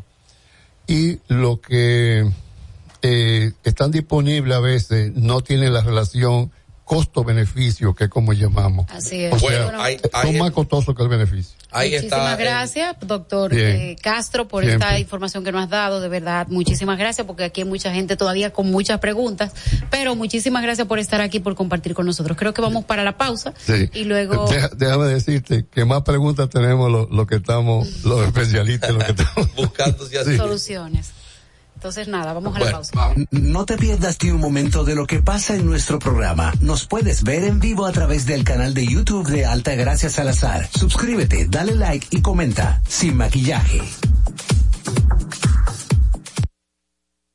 En Sin maquillaje y sin cuentos, la entrevista del día.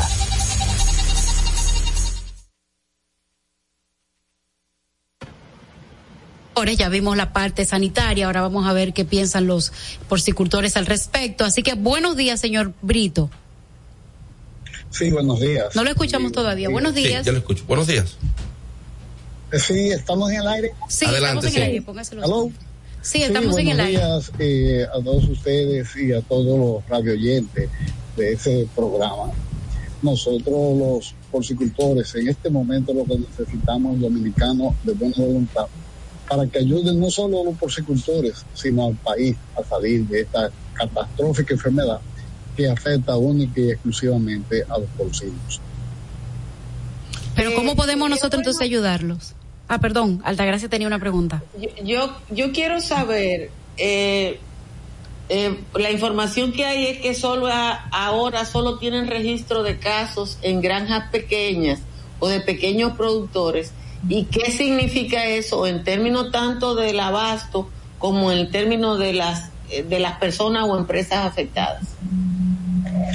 Sí, buenos días. Hasta ahora, hasta ahora hay reportes fundamentalmente en granjas pequeñas. Ayer en, la provincia de Sánchez Ramírez se presentó un caso ya en una granja, más o menos eh, una granja organizada con una población de más de 1.600 animales, los cuales fueron sacrificados mientras tanto, el abasto para la población no tiene ningún inconveniente, porque, como ustedes sabrán, eh, la gran mayoría de, la carne que se de cerdo que se produce en República Dominicana la produce las granjas organizadas produce más del 70% de, ese, de esa carne porque somos tenemos más del 70% de la población. Lamentablemente este virus no tiene discriminación esto no ni que, los pequeños ni que los grandes. Además, hay normas eh, sanitarias para la erradicación de la enfermedad, que en un periodo, perímetro de 5 kilómetros a la redonda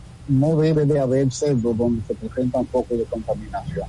Eso afecta a muchísimos porcicultores y básicamente ahora está afectando a los productores pequeños que son los que han tocado en este momento, han llevado la peor, causa en este momento. Eh, Brito, eh, yo era, eh, iniciaba mi carrera universitaria cuando el gobierno de Antonio Guzmán enfrentó el primer brote de fiebre porcina africana. Y uno de los problemas que tuvo el gobierno en ese momento fue que los, los campesinos dominicanos ocultaban sus cerdos. Y eso hizo que la enfermedad se se, se, dispersara por todo el territorio nacional. Había menos granjas grandes o muy pocas granjas grandes y al contrario ahora hay una conciencia diferente de eso que pasó aquí entre el 78 y 79 que los campesinos se llevaban los, los, puercos para las lomas y, la, y la enfermedad se regó por todas partes. Fíjese, eh, cuando usted ve que su medio de sustento está en peligro, yo no digo esconderlo. Ahora bien, el gobierno ha prometido pagarlo y así lo ha reiterado en varias ocasiones. Eso nosotros esperamos. Y que, los cerdos sean pagados para que los productores puedan compensar por lo menos el valor, el costo de producción de cada uno de sus animales. Mínimo el costo de producción.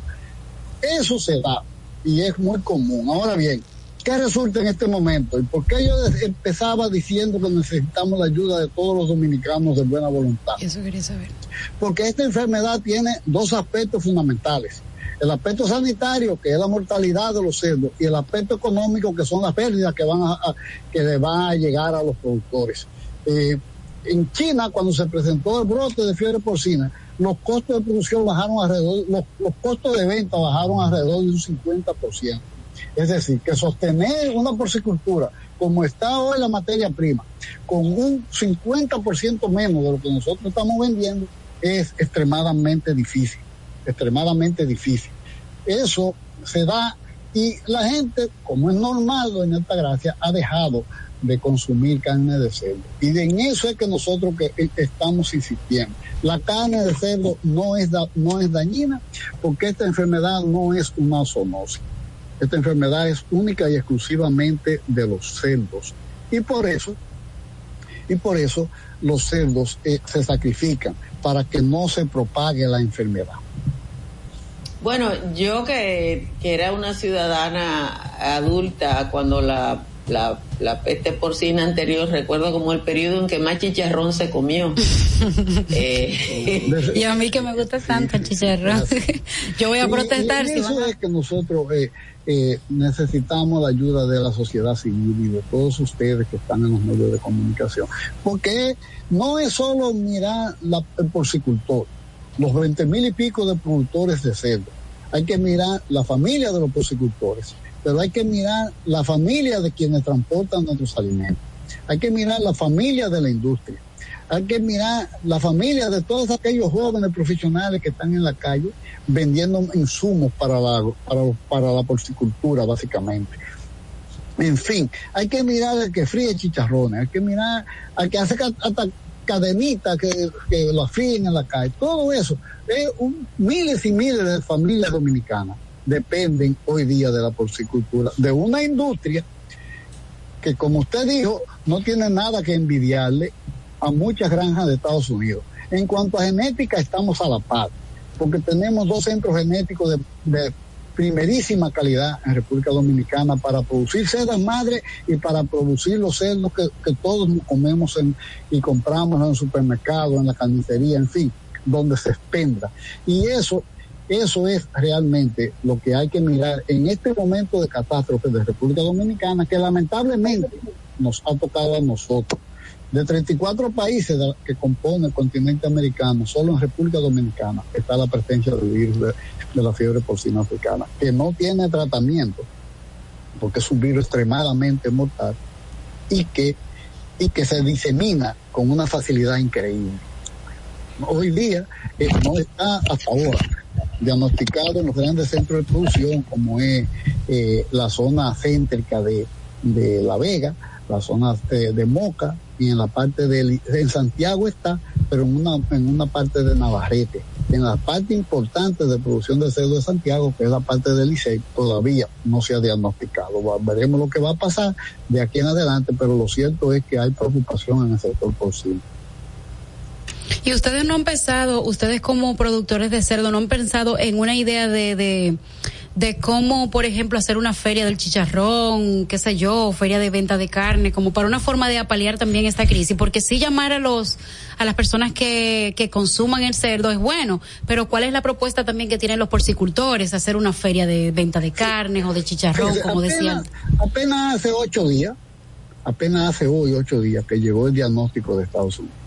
El diagnóstico llegó aproximadamente el miércoles pasado a las 12 meridianas eso es tiempo suficiente. Ya yo estuviera vendiendo, poniendo puestos de, venta de carne. Desde esa fecha para acá se ha estado creando la logística para no solo para sacrificar los cerdos, sino para la comercialización y para la publicidad que debemos de hacer. Pero eso es lógico, hay que crear la logística para que las cosas eh, salgan bien.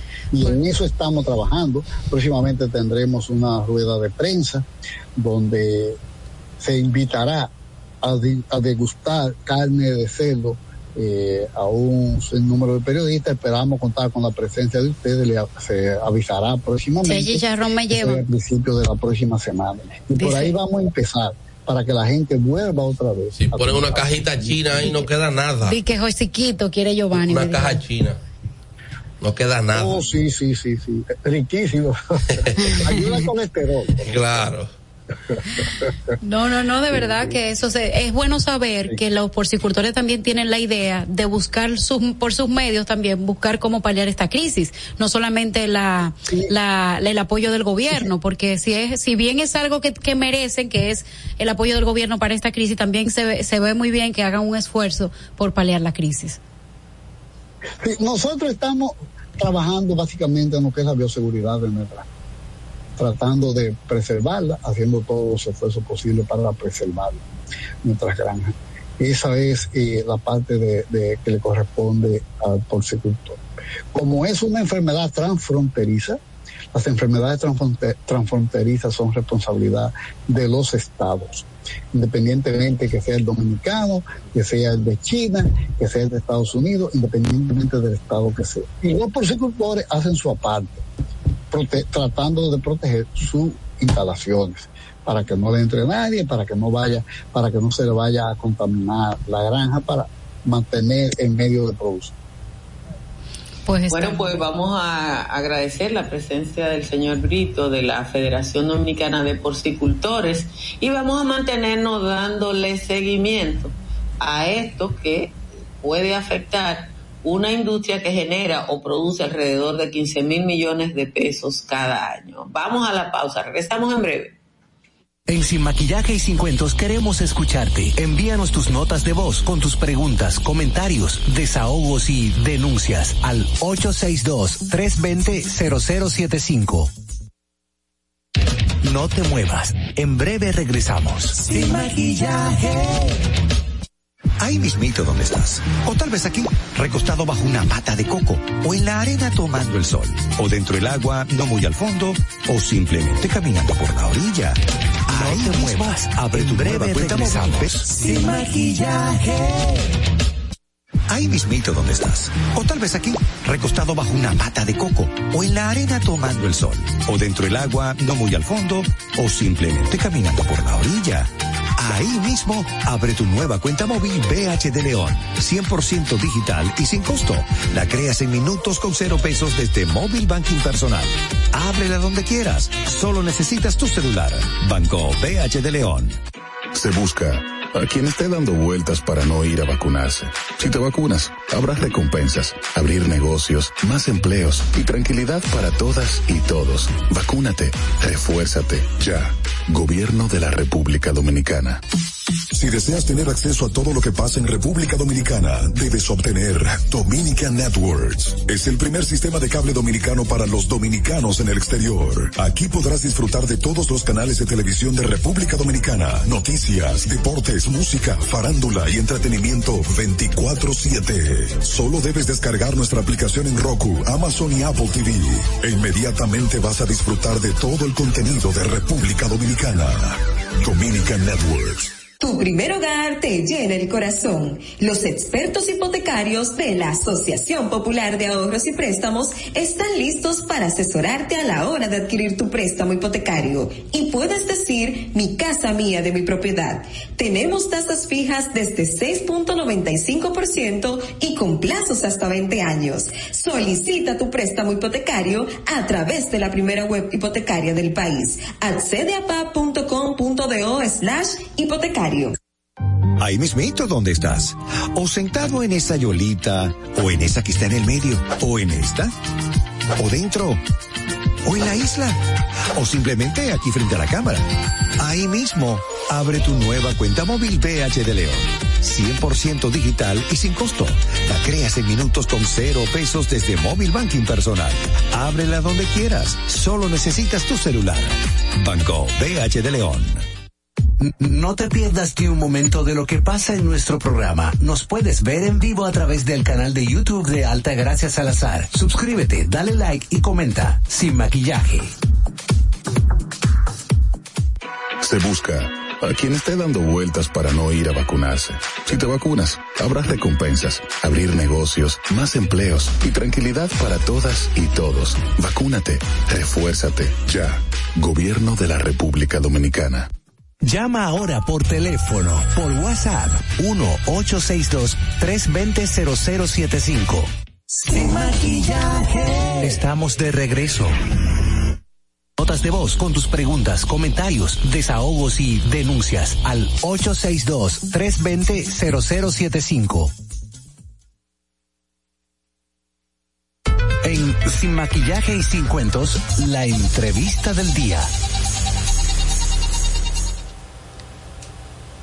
Bueno, señores, vamos a continuar con estas entrevistas y tenemos ahora a Alberto Mora, que nos va a conversar sobre el informe de desarrollo humano sostenible en el centro de América durante, en Centroamérica, perdón, durante la pandemia del COVID-19. Buenos días, Alberto. Buenos días, eh, gracias por la invitación.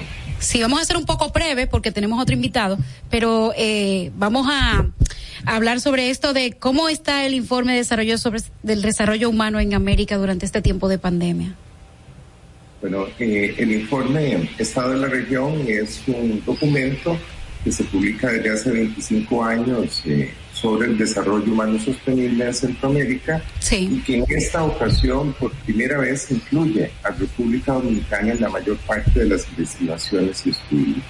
Este análisis, eh, por supuesto, que da cuenta de, la magnitud de la afectación que generó la pandemia en los países, pero analiza las principales tendencias sociales, económicas, ambientales y políticas para los ocho países analizados, como mencioné, incluida Dominicana.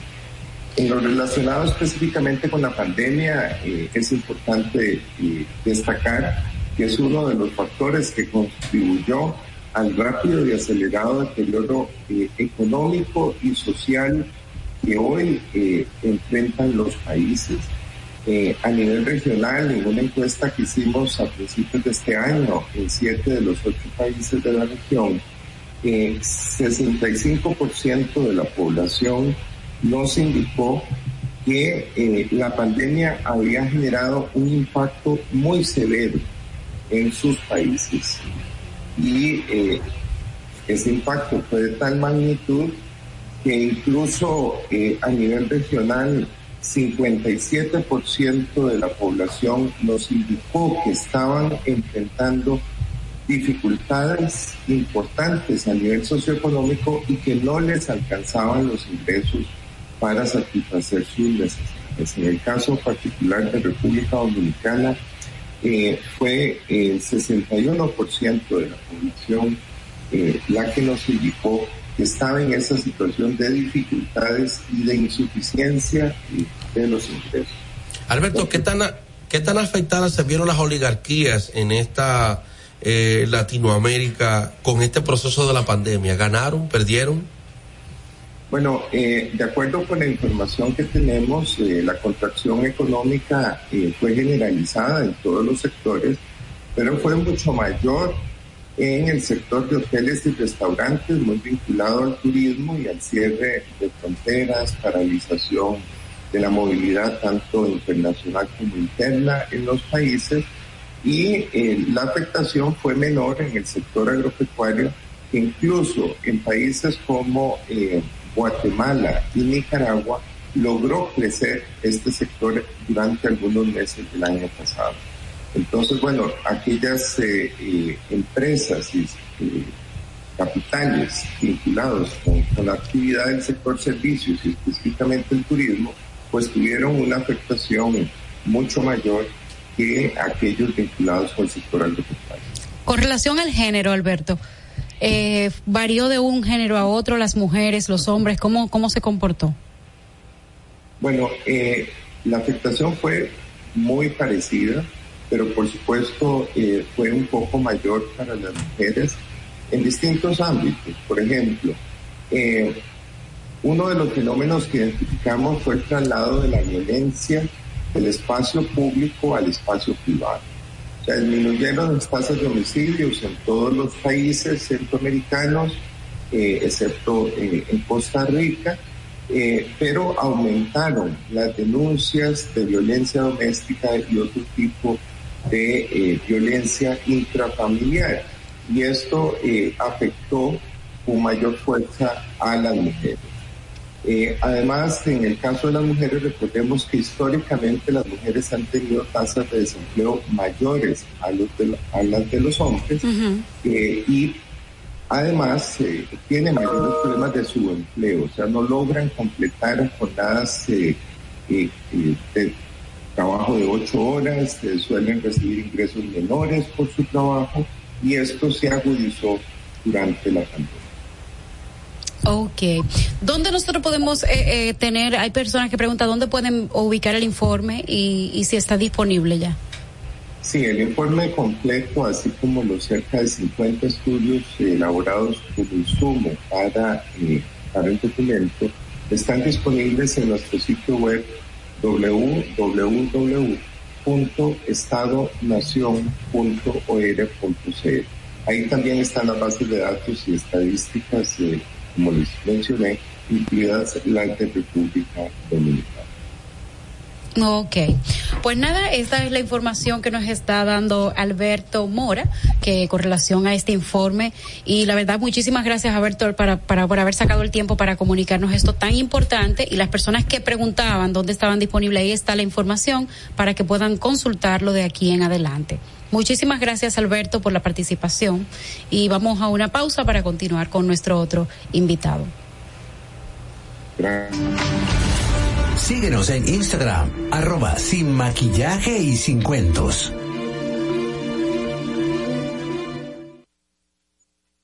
En Sin maquillaje y sin cuentos, la entrevista del día. Bueno, señores, continuamos con esta, eh, estas entrevistas que hemos tenido el día de hoy. Realmente ha sido muy bueno porque hemos conseguido eh, personas muy buenas que nos, que nos, nos cuenten de algunos temas que tenemos de, de primera mano eh, para la, para nosotros. Aquí tenemos al señor eh, Liranzo que nos va a comentar ahora cómo va. Buenos días, ya está en línea. Tenemos a Liranzo. Sí. Buen día, Liranzo. Saludos, buen día. Bueno, yo traigo un temita eh, un poco diferente para sacar pues toda esta, toda, esta noticia que tenemos regularmente. Vamos entonces a otra cosa un poquito más personales, ¿no? Cuéntanos. Y quería hablar entonces hoy de lo que es el potencial de las finanzas en pareja.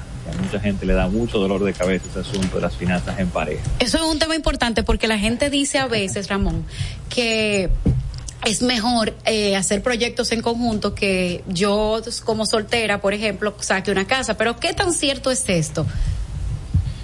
Sí, de hecho, eh, por eso quería, en esa misma línea más o menos que voy, quería tratar del potencial de, la, de las finanzas en pareja, porque siempre hablamos de finanzas en pareja y lo que entendemos es que solamente vamos a resolver conflictos y definitivamente eh, la razón número uno de los conflictos en la pareja pues es el asunto del dinero, pero no es solamente todo lo que yo puedo evitar, sino es todo también lo que yo puedo lograr al, trabajar las finanzas de pareja con, con, mi pareja como tal. Y básicamente, antes de, comentar eso, eh, sí, lo que quería hablar es primero por qué se dan esos eh, inconvenientes o esos problemas con la pareja. básicamente lo podemos resumir en dos, Natalie, eh, perdón, Angeli y, Giovanni. Tenemos ahí el asunto de ocultar información. Mm ni cuánto ganamos. Que yo gano cinco y son diez. Ay, También ocultamos información en todos los sentidos. Oculto la compra que hice de Amazon, oculto los gastos, eh, oculto también de repente bienes, entendiendo que lo estoy protegiendo de la otra persona. Hay una cantidad de cosas que se dan por ahí. Por ejemplo, Angélica es una empoderada, ella dice que su negocio es de ella y que ella va a tomar su préstamo ella, que eso es de ella. Bueno, y no está mal, porque también tenemos que entender que hay objetivos y metas individuales, pero también hay un, o sea, por algo yo decidí compartir la vida con esa persona, entonces también hay metas comunes. Y es lo que tenemos que también que tener pendiente. Entonces, ¿por qué ocultamos información? Y tenemos que entender que el dinero es un asunto que inconscientemente sentimos muy íntimo y muy vinculado a lo que somos. Entonces, entendemos que lo que ganamos o cómo nos manejamos con el dinero define quiénes somos y define mi valor como persona. Y eso es lo que tenemos lamentablemente muy en el subconsciente. Entonces, cualquier comentario, ni siquiera un ataque, cualquier comentario de cómo yo me manejo o demás, yo entiendo que es un ataque personal. Entonces, en esa misma vida tenemos que entender y empatizar con la otra persona, con nuestra pareja en ese sentido, para poder abrir esa comunicación. Entonces, ¿cuál es el potencial de las finanzas en pareja? Y como decía Angeli, o sea, este asunto de, trabajar los bienes en común y comenzar a crear patrimonio en común. Bueno, como yo lo veo es que si usted trabaja en conjunto y se abre con su pareja, usted tiene una especie como de seguro económico con su pareja. Y no es que yo voy a abusar de esto que está de aquel lado cuando digo de esa forma, que muchas veces se piensa o, o se quiere abusar de esa forma, sino es verlo como, bueno, si yo tengo un inconveniente, si yo quedo sin empleo, si yo quiero hacer un cambio de trabajo, si yo quiero hacer un cambio de carrera, si yo eh, necesito salir de mi trabajo porque no lo soporto, o sea, hay una cantidad de cosas que se me pueden dar. Si yo trabajo la finanza con mi pareja, estamos alineados, ella puede ser un apoyo, un aporte, una que me permita a mí no solamente estos, estos asuntos en común que tenemos, sino también las metas individuales. Eso por un lado. Pero también hay un dato muy interesante que a mí me gusta dar y es el siguiente. Asumiendo que ambos ganan lo mismo, si una pareja decide y logra esa meta que yo recomendaría de tratar de vivir con un salario, y ahorrar el otro, esa pareja podría alcanzar, si logra invertir correctamente, si se entrena en esa parte de, invertir, podría lograr libertad financiera en unos 13 a 15 años. O sea, este es el potencial que estamos perdiendo cuando no trabajamos las finanzas en pareja, que nos va a aportar tanto en nuestra vida y nuestro bienestar como pareja, como también en las metas individuales. Bueno, Angeli insiste en que ella va a poner su negocio sola y eso está muy bien pero ¿hay algún criterio de favorabilidad de la banca formal, por así decir, a un proyecto de pareja? Bueno, indirectamente sí, porque los bienes, si no hay separación de bienes y demás, los bienes y la, eh, digamos, también las deudas, las responsabilidades, pues caen sobre los dos. O sea que es algo por lo cual también tenemos que hablar de, de, finanzas con nuestra pareja, porque cualquier mal uso o mala práctica que, haga esa persona de aquel lado, pues también me va a impactar a mí, porque estamos en, en bienes en común. Entonces soy también eh, co-deudor o corresponsable de esa deuda. Entonces, en ese sentido sí hay un beneficio porque se evalúa en ese sentido en la banca. Hay una situación completa. Una pregunta, Ramón. ¿Cuáles son esos problemas que evitan que esta compenetración entre parejas con relación al tema financiero se dé? Por ejemplo, yo puedo identificar uno, no sé si sea uno realmente. Giovanni y yo nos casamos, Giovanni quiere comprarse un carro de lujo los hombres usualmente tienen como uno, una forma que él quiere comprar cosas por internet que realmente no. tóxica temprano. que quiere comprar unas cosas por internet. Los bitcoin, que me dice, mira, voy a poner tanto en bitcoin. Estás tóxica, te digo. Dime, ¿qué, hacemos con Giovanni? Bueno, sí, hay, aunque realmente me gusta aclarar mucho eso y más con toda esta lucha que tenemos últimamente, el asunto de, de la igualdad de género y demás, que hay que tener cuidado lo que se comenta, pero tenemos que estar claro en algo realmente biológicamente y socialmente, culturalmente del comportamiento, aunque hay un espectro muy amplio en el comportamiento de los hombres y las mujeres y hay una, evidentemente, una coincidencia muy amplia en su comportamiento, o sea que solamente digamos que en los extremos que tenemos esta diferencia, sí hay diferencias y los hombres tendemos a ser más eh, pro las cosas, en, el sentido de los electrónicos, ese tipo de cosas son las, las, las que nos llaman como tal. También somos más arriesgados en el sentido de eh, las inversiones. La mujer es más conservadora y trata de proteger más el, patrimonio y lo que está, el capital que tiene. Eh, y la mujer es un poquito más dada a las relaciones y a hacer otro tipo de cosas. Y la zapatilla. No, pero eso no cuesta nada. La zapatilla. De que una camiseta de Lebron. una camiseta de Lebron, 200 dólares. Tú ves la parte donde hay que sentarse. Estas son las partes donde hay que sentarse a conversar. ¿Cuáles son mis debilidades en términos de consumo, quizás hasta de la intención? y cuáles, cuáles podrían ser mis fortalezas, porque quizás cada uno identificándose esos puntos de debilidades, pues entonces lograrían la fortaleza y además una mejor administración de esos bienes. ¿Qué bueno preguntarle a Ramón si hay mucho divorcio por dinero. ¡Uh! completamente. De hecho, eh, doña Teracia, es la causa, número, uno. de conflictos en la pareja. ¿Y eh, supera las redes sociales? ¿Perdón? ¿Supera las redes sociales? Chacha, cuando esa tarjeta de crédito llega, eso va a salir corriendo. Esa tarjeta. Eh, es posible, sí, todavía al día de hoy sí. Eh, en, un en un segundo lugar muy lejano están los hijos, por ejemplo. También está, claro, la infidelidad y demás, pero hablando de, de, cosas que pueden impactar fuera de, la parte emocional eh, o íntima, es la causa número uno, es el dinero como dicen por ahí, cuando la miseria entra por la puerta, el amor salta por la ventana. Mira, cuando esa tarjeta se comparte, olvídalo. Háblalo claro. No, pero cuando yo, veo, cuando yo veo que yo gasté en una zapatilla 250 pesos, Giovanni gastó 200 dólares y que en una cosa de Lebron todo depende de dónde tú lo compraste aquí, yo lo compré allá. Tú Entonces, está tóxica, te estoy diciendo. Ramón, y dieron un punto muy interesante de ustedes dos. Fíjense que tenemos que entender lo siguiente. Cada uno tiene intereses diferentes y hay que empatizar en que lo que a ti te agrada y te mueve no necesariamente es lo que, mueve al otro y le agrada al otro. Entonces hay que empatizar con eso. Ramón, ¿cómo hablarle de un proyecto a una dama? ¿Cómo, ¿Cómo yo enfocarlo? Ayuda a los hombres en el día de hoy a venderle un proyecto a su esposa qué vamos a lograr en común a futuro, cuál es el beneficio que va a traer eso a nuestra vida en futuro, cómo vamos a lograr nuestras metas en común con ese proyecto que estamos creando en ese momento, qué va a traer eso a nuestra a nuestro nido, a nuestra comunidad. Si le hablas de eso a tu pareja, ahí seguro que se va a comenzar a, escuchar mucho más. o sea que no es que no es mi proyecto, mi carro, voy a poner mi empresa, sino la de nosotros, Angeli. No, no, no, mira, ya para finalizar, porque aquí no hicieron ya, eh, déjame decirte, Ramón, que se puede hacer un presupuesto donde, por ejemplo, se contemplen los 200 dólares de Giovanni y los de mi zapatilla. O sea, mira, tenemos, vamos a poner un tope de gasto, este y este, para ti, para, para cosas superfluas, por ejemplo. ¿Se puede hacer esto y funcionaría? Claro que sí, le doy el, truco que yo entiendo que es la, la el punto de partida para la discusión de ese tema de cómo dividir las, los gastos y las finanzas en la pareja, que es el mayor inconveniente.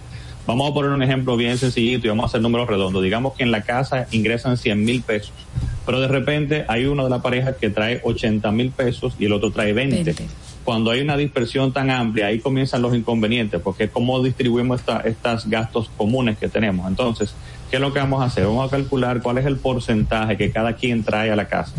Una persona trae 80 mil, o sea que trae el 80%, la otra persona trae 20 mil, o sea que trae el 20%. Luego entonces nos sentamos a ver cuáles son los gastos comunes y cuáles son esos gastos comunes. Tenemos que dialogar en cuáles son, determinando cuáles son esas cosas que disfrutamos ambos, que utilizamos ambos. Nuestro hogar, el pago de mantenimiento, la electricidad, el pago del colegio, nuestra responsabilidad en común en esto que está acá y digamos que de repente esos gastos son 50 mil pesos. En esa misma proporción que yo aporto, uno aporta 80 mil, el otro 20 mil, en esa misma proporción entonces van a aportar para los gastos en común.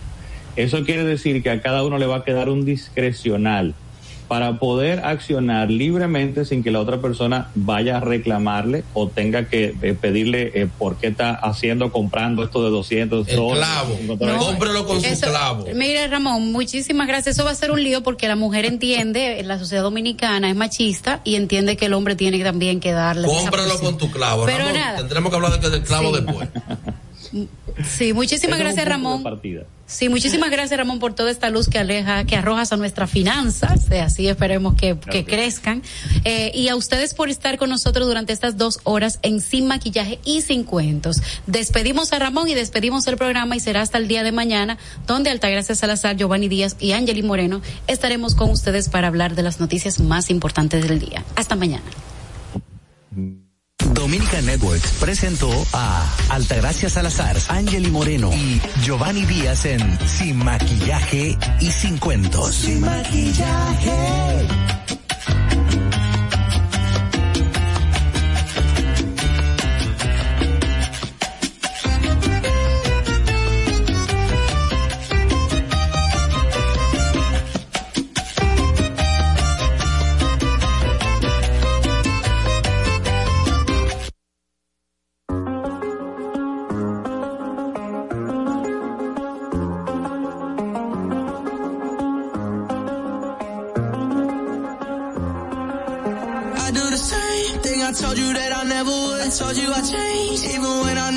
never could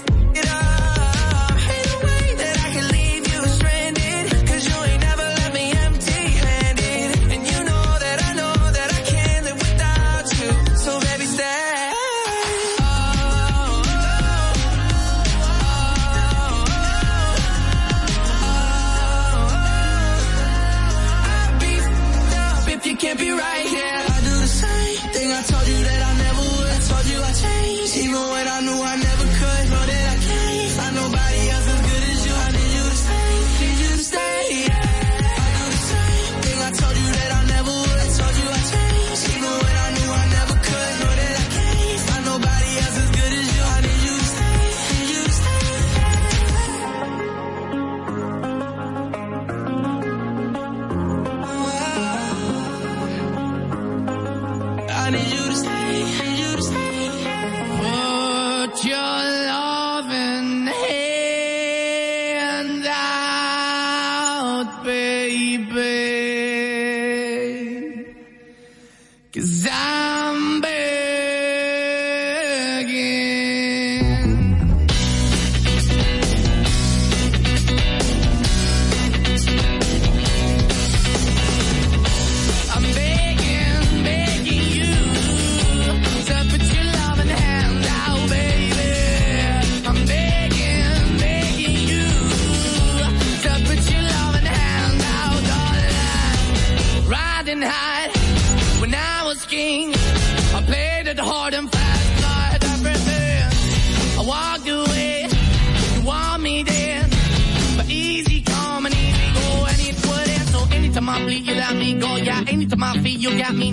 Anytime I see you, let me know. But the plan and see, just let me go. I'm on my knees when I'm begging, cause I don't wanna lose you. Hey, yeah. Ra, da, da, da. I'm begging, begging you. I put your love in the hand now, baby. I'm begging, begging you. I put your love in the hand now, darling. I need you.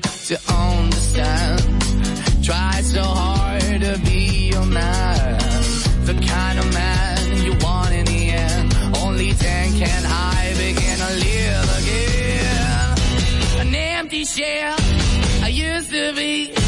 The shadow all my life was hanging over me.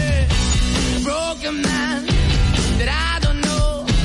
Won't even stand, that ever stands to be my soul. Why we're chilling, why we're chasing, why the bottom, why the basement, why we got good, she don't embrace it. Why the feel for the need to replace me? You're the wrong way, trying to good. I went up in a feature town where we could be at. Like a heart in a best way, shit. You can give it away, you have, and you take the bait. But I keep walking on, keep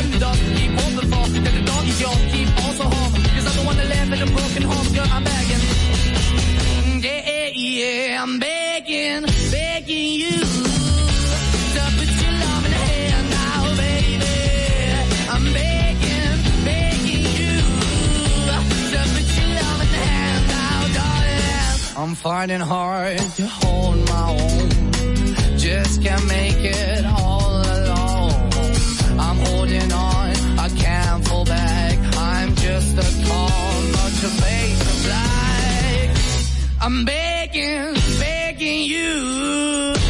Put your loving hand out, baby. I'm begging, begging you. To put your loving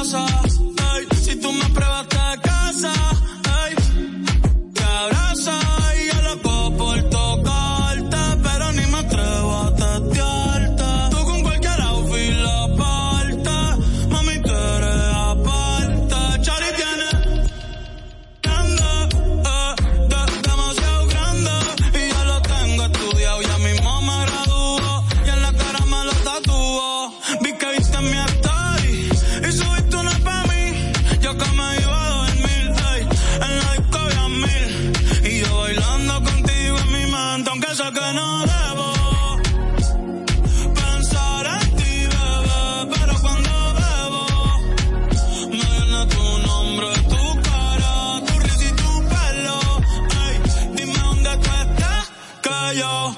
Por un vuelo, ya yo no ni la llego. Si me das tu dirección, yo te mando mil cartas. Si me das tu cuenta de banco, un millón de pesos. Todas las noches arrodillado a Dios le rezo porque antes que se acabe el año tú me des un beso y empezar el 2023.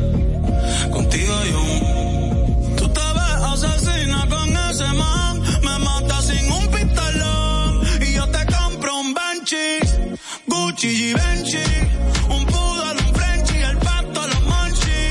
Te canto un mariachi, me convierto en Itachi. Ah, yeah, yeah, yeah, yeah. Bad Bunny, baby, baba. Bad Bunny, baby, baba. Que guasa cosa chita ahí. De moa nata toda que. Doco ni masca. Doco ni masca se cosa ci stai Vemo a nata que ni maska Doko ni maska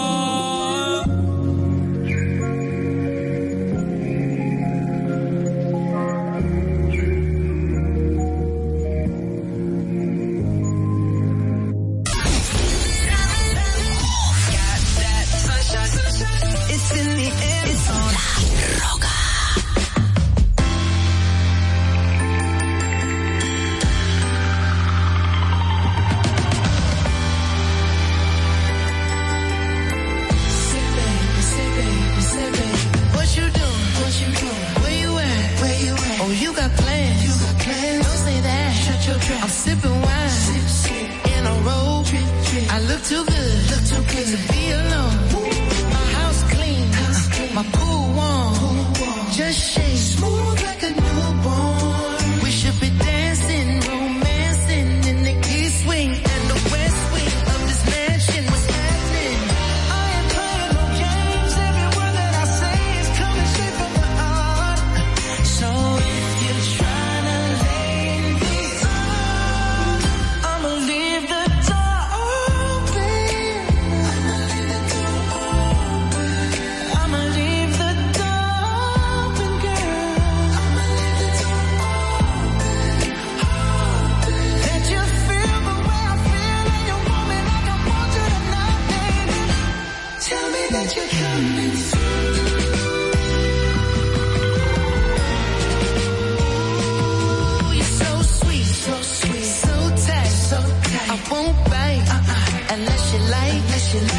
you smile.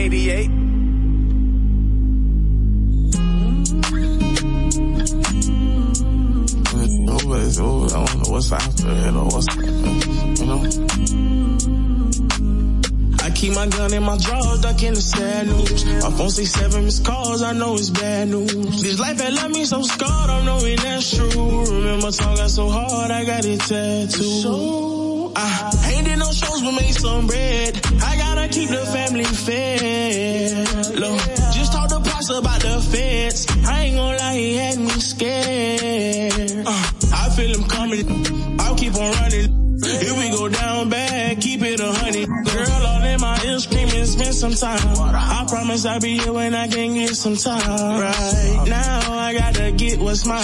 I'll be thugging to the end of time. Cause they lame, since they love saying my name. Make sure you write the truest in the mother game on my tombstone and bury me. By the river they will carry me. Finally I'll be resting in peace.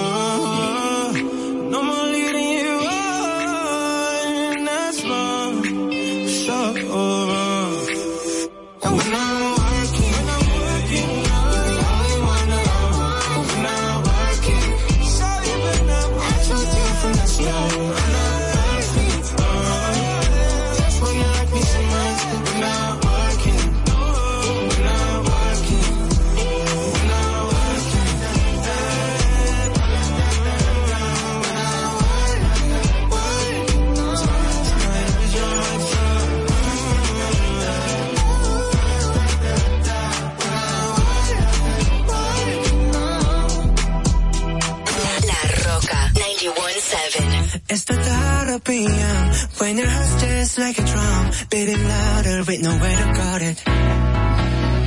When it all seems like it's wrong, sing along to Elton John and that feeling we're just getting started.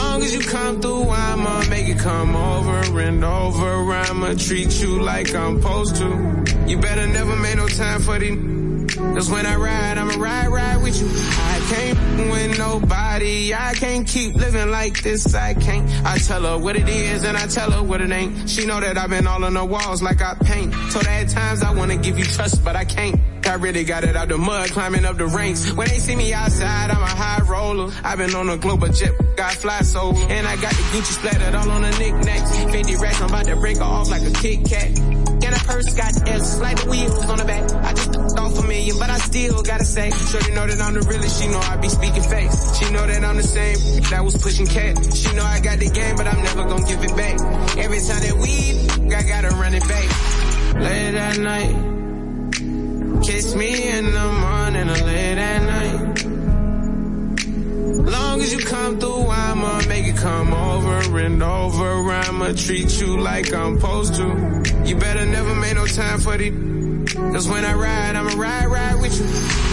I told Shotty never get too comfortable. I like to feel like the untouchable. I like to feel like it's never going one way. I like to see your body dripping, Eliante. I say I like the way I took you on a wave. I had you screaming my name. I late at night.